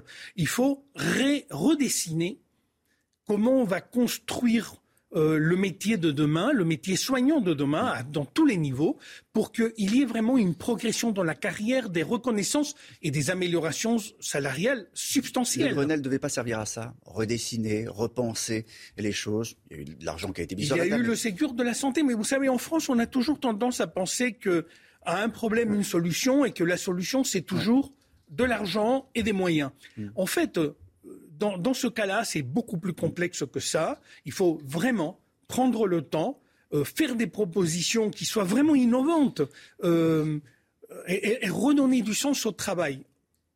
Et en même temps, en même temps, il y a quelque chose de très positif. Il faut que je le dise quand même. Je suis très fier des personnels de santé, médecins, infirmières, aides-soignants, nos secrétaires, euh, le personnel de ménage de l'hôpital, le personnel de sécurité, tous les médecins il y a un véritable engagement, une véritable mobilisation. Sans ça, l'hôpital serait dans une crise beaucoup plus profonde et on ne pourrait pas assumer les missions qui sont les nôtres, c'est-à-dire garantir l'accès aux soins de chaque Français. Ça, c'est grâce au fait que, même si c'est vrai que nous avons des postes vacants, ceux qui y sont là, ils sont engagés, ils se donnent à fond, et c'est une immense fierté de pouvoir le dire. vous dites ce matin, il n'y a pas de crise de vocation pour l'hôpital. Disons, mm il faut être beaucoup plus attractif et il faut être beaucoup plus attractif dans la durée pour les fidéliser. Il faut de l'argent. Je vais vous donner un exemple. Une infirmière qui travaille de nuit, elle est payée en plus 15 euros pour une nuit. Vous, avez, l'impression que le, gouvernement aujourd'hui... Pour 15 euros, vous, restez dans le bras de votre femme et vous n'allez pas travailler la nuit à l'hôpital. Ça c'est vrai. Vous, allez, vous, avez l'impression que le, gouvernement, à, l'aune de, cette crise, fait suffisamment Vous euh, n'aurez pas pu en profiter pour, euh, aller mettre à, beaucoup de moyens. Je pense qu'il y a un problème de moyens et qu'on ne peut pas commencer à faire des comptes d'apothicaires. La situation n'est pas à dire euh, j'ai mis un milliard, deux milliards, trois milliards. Vous savez, rien que les tests coûtent plus de deux milliards par an. Euh, dire que j'ai mis 11 milliards sur plusieurs années sur le monde de la santé, on voit bien que c'est une goutte dans l'océan. Non, je pense qu'il faut avoir une véritable réflexion sur les carrières hospitalières, le parcours privé public, euh, les parcours universitaires, la valorisation des métiers, euh, enrichir euh, en termes de compétences et valoriser ces compétences sur un aspect salarial et sur un aspect aussi de reconnaissance. Tout ça, c'est essentiel pour être attractif et fidéliser les gens. On va quitter l'hôpital et, parler un peu de l'entreprise. Le gouvernement, la ministre du Travail, souhaite permettre aux médecins du travail d'avoir accès à la liste des non-vaccinés dans une, dans une entreprise. Est-ce que c'est le, rôle de la médecine du, du travail d'avoir accès à ces fichiers? Je ne vais pas me prononcer pour mes amis médecins du travail, mais j'imagine que la première réflexion va être il me faut un accord de la CNIL. Hmm. Et pour travailler à la CNIL, la Commission nationale informatique et liberté, ça m'étonnerait qu'on puisse faire circuler des fichiers, comme ça. Franchement, ça m'étonnerait. Donc, euh, je pense que c'est le type de proposition qui a l'air d'être une très bonne idée, mm. mais que la mise en place pratique me ah. paraît extrêmement compliquée. Je ne sais pas si c'est une bonne idée. Et que l'efficacité. C'est encore une idée pour, voilà. pour, regarder qui fait quoi dans, dans une entreprise. Et que l'efficacité finalement de la mesure ne serait que du fait que l'immense majorité des médecins ne vont pas adhérer à ça Mm. je pense, hein, euh, ne permettra pas d'atteindre un objectif. Donc, euh, c'est ce qui est arrivé avec beaucoup des mesures qui ont été proposées. Et on, a l'impression qu'il y a des propositions qui sont faites et après on regarde que finalement ça colle pas. Et ça, ça perd de crédibilité. Euh, aujourd'hui, on a besoin que chaque Français se sente responsable de sa sécurité et de la sécurité des autres, et que pour ça, il trouve que chacune des propositions, chacune des mesures a du sens. On, ne peut pas proposer des choses qui n'ont pas de sens. Sens euh, avec une valeur morale, une valeur euh, civique, et aussi efficacité. Parce que pour adhérer, il faut que la mesure paraisse efficace et pour que la mesure soit efficace, il faut que la population ait adhéré. Professeur, vous êtes confiant, euh, confiant pour la, rentrée des classes lundi?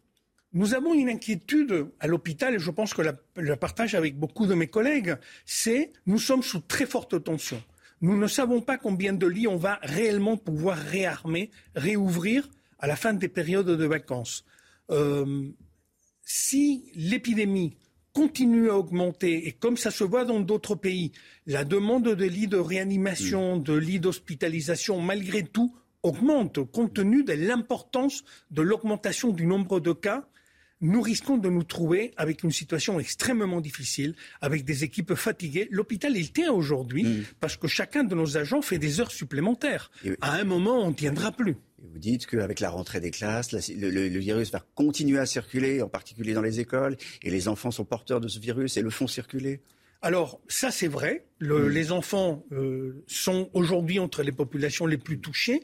Surtout maintenant, les jeunes entre 20 et 39 ans. Il faut rappeler les règles fondamentales de prévention, l'importance de se dépister, l'importance d'être prudent et de protéger sa bulle familiale, son entourage, la responsabilité que nous avons dans les entreprises de protéger nos collègues, de nous protéger entre tous. C'est essentiel. mais... vous, seriez, pour euh, mettre en distanciel euh, les, enseignements à l'université, par exemple, euh, nous ne pas retrouver les, étudiants dans les amphis Nous avons eu des recommandations. Euh, par exemple, je suis responsable d'un diplôme universitaire, j'ai une vingtaine d'étudiants. les cours de novembre et de décembre, on les a fait en distanciel. À 20, ça va, mais quand ils sont 200, 300 et plus. Alors c'est très compliqué parce qu'à 20, 200 ou 300, vous faites un topo, c'est un monologue. Euh, et donc euh, l'échange est beaucoup mm. moins froid. Il n'y a pas la même dynamique. Il y a les examens en janvier. C'est des examens. tout à fait. non, tout, ça, euh, tout ça, c'est très compliqué. Je, vous mm. l'accorde. La question essentielle, c'est est-ce que ce sacrifice, on est certain qu'il apporte quelque chose? Si la réponse est oui, on peut travailler et voir comment on fait pour modifier ça. La question des meetings politiques, vous dites oui, vous dites non, vous dites il faut faire très très attention, les faire aussi en distanciel les meetings politiques, je comprends que nous sommes dans un pays démocratique et on doit s'en réjouir et que la vie politique passe par un certain nombre d'outils euh, et de formules de rendez-vous. Et, qui, de rendez-vous qui sont essentiels dans la vie politique. Mais prenons l'exemple des stades. J'entendais euh, l'autre jour quelqu'un qui disait on nous dit qu'il n'y aura pas plus de 5000 personnes dans un stade. Bah, il y a des stades où il y a 5000, la capacité est 5000, ils vont être serrés comme des sardines. Il y a des stades qui ont 80 000 de capacité, 5000, euh, euh, il n'y aura personne dans le stade. Donc c'est pas cohérent la, jauge est plutôt un pourcentage du capacitaire habituel, mmh. pas quelque chose d'imposé. Euh, euh, ça n'a pas beaucoup de sens. Vous voyez Et si ça n'a pas beaucoup de sens, et c'est ça qui, perturbe un peu et qui nous fait euh, nous sentir un peu irrités, c'est que lorsque les mesures proposées n'ont pas de sens, mmh. elles paraissent incohérentes, on a du mal à adhérer, et si on n'adhère pas, elles ne vont pas marcher. Merci professeur Enrique Casalino d'avoir été l'invité de CNews ce matin. Avec plaisir. C'est un record depuis le début de l'épidémie en France. En 24 heures, près de 180 000 nouveaux cas ont été détectés. Alors comment expliquer ces chiffres? La réponse du gouvernement est-elle suffisante? On en parle dans un instant dans ce journal. Pas de couvre-feu pour le nouvel an, mais des consignes de fermeté pour éviter les brassages, limitation des transports en commun et de la vente d'alcool. Gérald Darmanin demande au préfet de serrer la vis. Vous ne pourrez plus, vous ne pourrez pas retourner danser en discothèque la semaine prochaine. Le gouvernement l'a annoncé ce matin. Les boîtes de nuit qui devraient rouvrir le 3 janvier resteront fermées pour au moins trois semaines supplémentaires. Et ça ne nous aura pas échappé, il fait doux, très doux. En cette fin d'année 2021, on assiste à des, des, températures printanières avec des records de douceur qui risquent d'être battus. Et c'est en montagne que c'est le plus impressionnant. Les détails et les explications à suivre avec Karine Durand. Et Brigitte Millot nous a rejoint. Bonjour, docteur. On parlera tout à l'heure de, l'isolement. C'est toujours pas faire. La décision du, gouvernement, toujours pas faire. Vendredi, normalement. Vendredi, et on saura euh, précisément si on réduit cette, cette période. Sûrement. Sans doute. Ouais, mais ça va pas être simple à, trouver la bonne solution. Il y aura peut-être que des mauvaises solutions. C'est compliqué. Il faudrait faire du cas par cas et ça va pas être simple. On en reparle tout à l'heure, mais c'est vrai qu'avec 180 000 quasiment personnes testées positives en, 24 heures, on peut imaginer qu'il y a 1,8 million de, cas contacts. C'est énorme. On va revenir sur, ces chiffres, Jeanne, les chiffres des dernières 24 heures qui sont assez astronomiques. Vous l'avez dit, on a frôlé 180 000 personnes testées positives en l'espace de 24 heures. Il faut savoir que le précédent record, il datait seulement d'il y a trois jours. On avait atteint les 104 000 cas recensés en 24 heures aussi. Alors comment expliquer cette flambée? Et faut-il s'en inquiéter? Élément de réponse avec Marine Musset. Du jamais vu depuis le début de la pandémie. La France a battu son record hier en enregistrant 179 807 nouveaux cas de Covid-19. Trois jours après avoir franchi la barre symbolique des 100 000 contaminations en 24 heures le jour de Noël. En un mois, le nombre de contaminations a été multiplié par 6 et il pourrait continuer d'augmenter. Le temps de doublement, c'est-à-dire le nombre de malades contaminés, double tous les deux jours. C'était tous les 12 à 15 jours avec le variant Delta. C'est pour ça que si vous regardez la courbe, si vous êtes attentif, on passe de 10 000 à 100 000 cas par jour en l'espace de quelques jours et tout laisse à penser que ça va continuer à monter, que nous pourrions atteindre, nous disent certains modélisateurs, plus de 250 000 cas par jour d'ici au début du mois de janvier. Selon Santé publique France, le nombre de malades hospitalisés continue également de progresser. Plus de 17 000 personnes hospitalisées, dont près de 3 500 en soins critiques. En moyenne, sur une semaine, plus de 87 000 personnes ont été dépistées positives chaque jour. Euh, Attention à la fiabilité des tests antigéniques. Ils seraient moins sensibles aux variants Omicron. En tout cas, c'est une information de la, nuit qui nous vient des États-Unis. Oui, c'est l'avis qui a été émis par les autorités sanitaires américaines. Alors, en clair, ces tests, ils sont davantage susceptibles d'indiquer un test négatif alors que vous êtes potentiellement positif. Les détails sur place avec notre correspondante Elisabeth Guedel peux vous dire que c'est un coup dur pour les Américains. Tout le monde se précipite pour se faire tester avant de voir les, familles, les amis, pour faire la fête pour le, nouvel an. Euh, moi, j'avoue que j'ai enfin trouvé un kit à faire chez moi, un, test antigène. Et eh bien d'apprendre que finalement, ce serait peut-être pas si efficace que ça euh, face à l'Omicron, c'est un, un coup dur. On ne sait plus trop quoi penser en ce moment aux États-Unis, alors que l'Omicron, ça explose. Hein, le nombre de cas, on en est actuellement à 260 7 000 nouveaux cas. On, était, on en parlait hier, euh, Olivier, c'était 200 000. Ça n'arrête pas d'exploser et c'est très sous-estimé, euh, encore une fois, les experts par euh, éventuellement de 500 000 nouveaux cas par jour, voire, voire un million. Donc, on ne sait pas trop quoi penser. Maintenant, il faut se faire tester, c'est ce que nous disent les autorités sanitaires, mais c'est vrai qu'il faut, faut peut-être passer à un test plus profond, au, test PCR, qui est un petit peu plus fiable que ces tests antigéniques qui ont l'avantage de donner un résultat très rapidement, en quelques minutes, mais euh, finalement, peut-être pas si fiable que ça. Brigitte, euh, un, commentaire. Il vaut mieux un test moins fiable que pas de test du tout. Hmm. Donc oui, allez vous faire tester. Et puis effectivement, de toute façon, quand on est asymptomatique, on est toujours moins contagieux que lorsqu'on est symptomatique. Donc là, on parle des asymptomatiques. Donc faites-vous tester. Il vaut mieux un test que pas de test du tout. Autotest, moins fiable.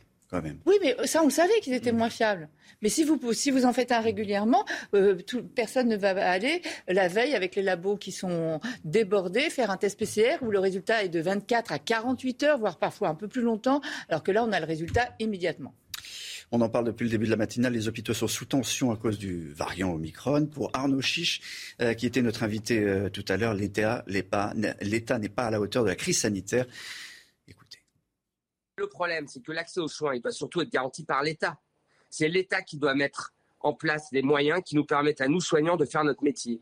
Et depuis le début de cette pandémie, rien n'a été fait. Il y a eu des mesurettes, il y a eu du saupoudrage, il y a eu un Ségur insuffisant, il y a eu il y a deux jours une prime de 100 euros pour les, les infirmiers de réanimation. Mais quand on écoute Jean Castex, leur la conférence de presse il y a 48 heures, c'est effrayant. Il n'y a aucun mot pour le système de santé. Il y a une présidentielle qui va arriver. Le ministère de la Santé nous dit qu'ils veulent rien faire tant que parce que le calendrier présidentiel ne s'y prête pas. Mais ça, c'est absolument scandaleux. Voilà le coup de gueule du médecin anesthésiste Arnaud Chiche ce matin.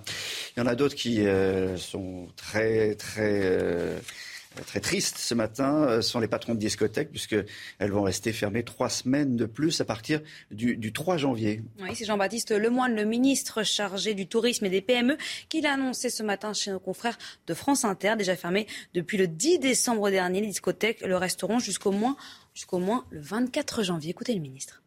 Euh, elles ont été euh, fermées, vous en souvenez, euh, début décembre, alors que la situation était bien meilleure que celle qu'on connaît aujourd'hui. Je vous rappelle, aujourd'hui, on est à un taux d'incidence de 730, on est avec 180 000 cas Omicron recensés hier. Et donc, j'ai pu le dire à Thierry Fontaine, le, président de Luminuit, le 3 janvier, comme les autres secteurs qui ont été annoncés par le, Premier ministre, pour trois semaines, eh bien, euh, il y aura la reconduction, en tous les cas, euh, de la fermeture qui les concernait. Euh, et naturellement, j'imagine la détresse morale qui peut exister pour ces, ces, employés, ces entrepreneurs également, parce que c'est un monde qui, qui, veut donner du bonheur, c'est un monde de la fête qui, lui, n'est pas à la fête et qui trinque. Et donc là aussi, on est au travail pour pouvoir trouver trouver les, bonnes solutions pour les accompagner parce qu'ils ont été fermés Jusqu'à quand ces fermetures 18 mois pour certains? Eh bien, trois semaines à compter du 3 janvier, comme pour les autres dispositifs qui ont été pris et annoncés par le Premier ministre. C'est vraiment pas l'heure de, la bamboche. Hein. Gérald Darmanin demande au préfet de dissuader euh, les grands rassemblements, donc de prendre des, mesures euh, importantes pour empêcher les, brassages populaires le soir de la Saint-Sylvestre. Oui, parce que même si le gouvernement n'a pas mis en place de couvre-feu, bien pour autant, évidemment, il ne souhaite pas de grands rassemblements, de grands attroupements. C'est pour ça que les préfets doivent prendre de nouvelles mesures pour la Saint-Sylvestre, selon le ministre de l'Intérieur. Les détails avec Alexis Vallée et Inès Alicane. Le ministre de l'Intérieur veut éviter les débordements pendant le réveillon du Nouvel An. Il demande aux forces de l'ordre la plus grande fermeté et une présence suffisante contre les rassemblements spontanés. La Sainte-Sylvestre est un moment festif où euh, les rassemblements euh, sur la voie publique, hein, si je puis dire, vont de bon train. Ça va être un petit peu euh, l'exécutoire pour beaucoup de personnes. Donc si on veut conserver une, une, atmosphère safe, si je puis dire, euh, il, il, est tout à fait logique d'éviter euh, que les regroupements euh, deviennent euh, trop nombreux. Gérald Darmanin demande également au préfet d'imposer le port du masque en centre-ville et de limiter les transports publics pour éviter le brassage de population, alors que l'interdiction de la consommation d'alcool sur la voie publique est déjà annoncée. Les forces sont toujours, euh, sont toujours déployées pour le réveillon de la Saint-Sylvestre. C'est pas les annonces du ministre de l'Intérieur, c'est pas les annonces de M. Darmanin aujourd'hui qui vont faire que vendredi soir il y aura plus de monde. On le savait que de toute façon, ce vendredi-là, euh, parce que c'est le réveillon de la Saint-Sylvestre, il fallait être concentré et sécuriser davantage. Le Premier ministre Jean Castex a quant à lui demandé aux mairies de renoncer aux festivités du Nouvel An, comme les concerts et les feux d'artifice. Dans le reste de l'actualité, Beauvais, Beauvais où la préfecture de l'Oise ordonne la fermeture temporaire de la grande mosquée. L'établissement religieux qui accueillait près de 400 fidèles sera fermé pour six mois en raison, je cite, de discours religieux incitant à la haine, à la violence et faisant l'apologie du djihad. Mais pour Alexandre Delvalle, géopolitologue spécialiste de l'islam, cette décision ne sera pas utile à moyen terme. Écoutez. Le problème, il est plutôt dans le fait qu'une fermeture d'une mosquée pendant six mois ça ne veut pas dire grand-chose. On va remplacer un imam qui n'est pas très qui est, qui est franc du collier par un imam qui est certainement de la même tendance parce que tant qu'on n'a pas interdit toute la structure, c'est les mêmes. Et euh, on va le remplacer par un type qui serait un peu plus malin. Mais on, on aura en gros les mêmes à la tête de la même mosquée six mois plus tard. C'est ça le vrai problème. La disparition de Grishka Bogdanov, l'un des deux frères jumeaux passionnés de science-fiction, il est décédé hier de la Covid à 72 ans. Oui, la star des années 80, avec son frère évidemment Igor Grishka Bogdanov, est un habitué des plateaux de télévision. Et justement, pour en parler forcément, on a le spécialiste des plateaux de télévision, Michel Chevalet. Vous les avez vus arriver très tôt, vous, quand vous étiez à TF1. Ah oui, bah, je les ai vus arriver, oui, 79. Mais ils sont arrivés, si vous voulez, au bon moment parce que c'était les années 80, c'était euh, les films de science-fiction, Star Trek, euh, X-Files, etc. Et il y avait, c'est vrai, un créneau qui était là. Il y avait d'un côté les, chroniqueurs scientifiques, on avait très peu. Il y avait chroniqueurs médicaux, Igor Barrère et autres.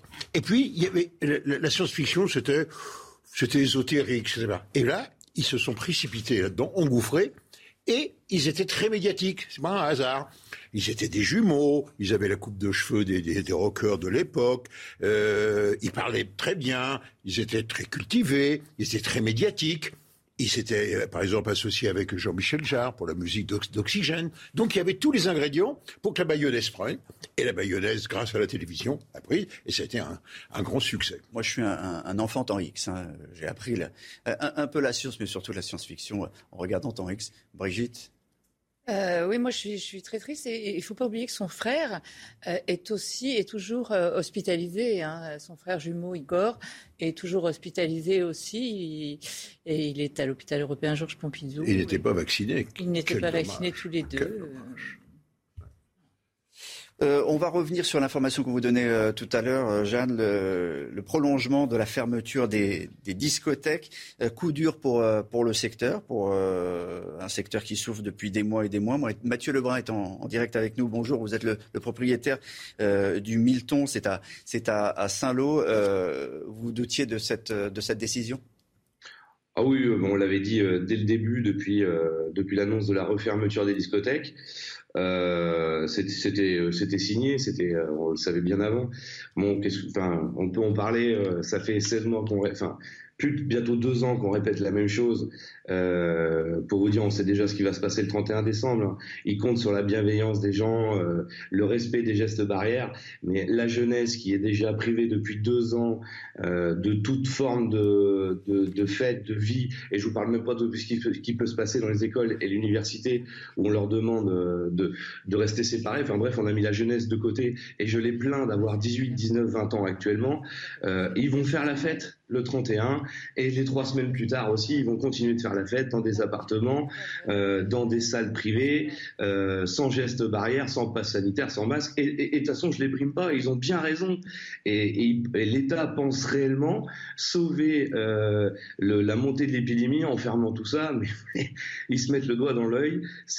Ils parlent de bon sens, ils n'en ont pas. Ils n'ont pas de bon sens. C'est Brigitte Millot, vous, vous écoutez, elle, dit... Je suis tout à fait d'accord avec ce qui vient d'être dit, parce qu'il va y avoir des fêtes sauvages, des fêtes clandestines. Euh, et puis ça veut dire quoi? C'est une remise en cause quand même du pass sanitaire. Soit le pass sanitaire est efficace et on demande un, pass sanitaire pour rentrer, euh, soit il n'est pas efficace. Je vous rappelle quand même que les discothèques ont toujours été fermées. Ça n'a jamais empêché la circulation du virus, alors qu'elles ont été fermées pendant des mois. Ouais, Mathieu Lebrun, euh, pour une discothèque comme la vôtre, deux ans de fermeture quasiment, ça représente, ça représente un, manque à gagner énorme. Est-ce que le gouvernement a fait son boulot? Est-ce que vous avez été indemnisé comme il fallait? Ou, ou euh, comme beaucoup d'entreprises euh, comme la vôtre, euh, vous allez devoir mettre la clé sur la porte Et il y en a eu beaucoup des discothèques confirmées. Hein. Alors, au moment de la fermeture, en mars 2020, on a été huit mois avec zéro euro. Il a fallu qu'on fasse des choses quasiment de dingue pour se faire entendre du gouvernement. Moi, je peux vous dire, moi-même, je me suis accroché au cri de l'Assemblée nationale parce qu'ils avaient perdu le décret qui était sur le bureau de Castex euh, pour, pour le faire signer pour qu'on puisse avoir nos aides. Bref, et vous, les médias, vous annonciez déjà qu'on avait des aides alors que pas du tout.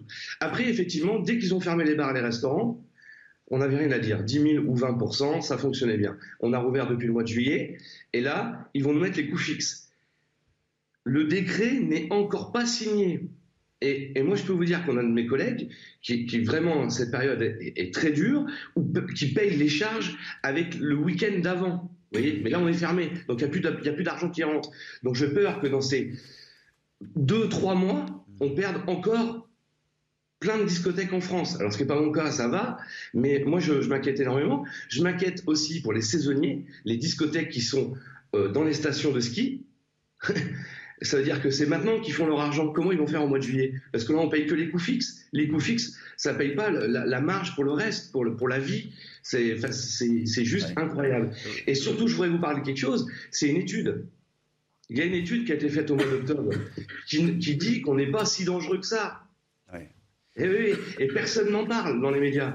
Je suis impatient qu'elle sorte complètement, parce que je me rappelle de, la dernière étude qui nous dit, euh, qui est complètement fausse, qui dit qu'on est ultra dangereux, et parti comme une telle réponse dans les médias. Il faut parler de ça. Merci euh, Mathieu Lebrun de, votre témoignage. En parlant d'études, ben, on, le disait tout à l'heure, hein, il y a eu celle aussi de, faite à l'accord Arena pour le, spectacle vivant lors du concert d'Indochine. Cette étude a permis de continuer à, rouvrir euh, les, concerts, mais euh, là aussi, hein, on ne fait pas beaucoup état et fi de, cette étude. En tout cas, merci Mathieu Lebrun. on va continuer de parler de Covid, évidemment, avec Brigitte dans un instant. Ce que tu veux. Brigitte Millot, on va parler de, l'isolement. Euh, pas simple d'abord de, s'y retrouver sur les, sur les conduites à tenir euh, si on est positif ou cas contact. Euh, les questions sont, vont, être normalement, normalement, normalement annoncées vendredi. Ça devrait changer. On va regarder quelles sont les conditions actuellement, hein, qui avaient été changées à l'arrivée d'Omicron. Je vous rappelle, elles avaient été allongées à l'arrivée d'Omicron. Voilà normalement ce qui se passe actuellement à quel moment on doit s'isoler et combien de temps. 10 jours quand on est positif, 7 jours quand on est cas contact, euh, qu'on soit vacciné complètement ou pas. Et évidemment, c'est l'arrivée d'Omicron qui avait tout changé. Donc, on avait 7 jours cas contact d'une personne positive au variant Omicron. Et après 17 jours, est-ce que vous imaginez un isolement de 17 jours quand c'est la personne dans un même foyer avec Omicron, donc euh, quasiment 3 semaines euh, sans pouvoir travailler, sans pouvoir rien faire, etc. Donc, voilà les conditions actuelles. L'idée, c'est quoi de l'isolement? C'est d'éviter de contaminer quelqu'un. Donc l'idée, c'est de savoir un petit peu à quel moment on est contagieux. Donc là, je vous ai fait un petit, enfin, il y a un schéma euh, qui a été fait par l'Inserm euh, montrant les périodes de contagiosité. Mais vous comprenez bien que cette période de contagiosité, elle est variable d'un individu à l'autre. Là, c'est pour les coronavirus en général. On arrive, on est contagieux deux jours avant l'apparition des symptômes. Et on reste contagieux encore à peu près 7 jours fortement contagieux. Et puis après, on voit bien, ça diminue.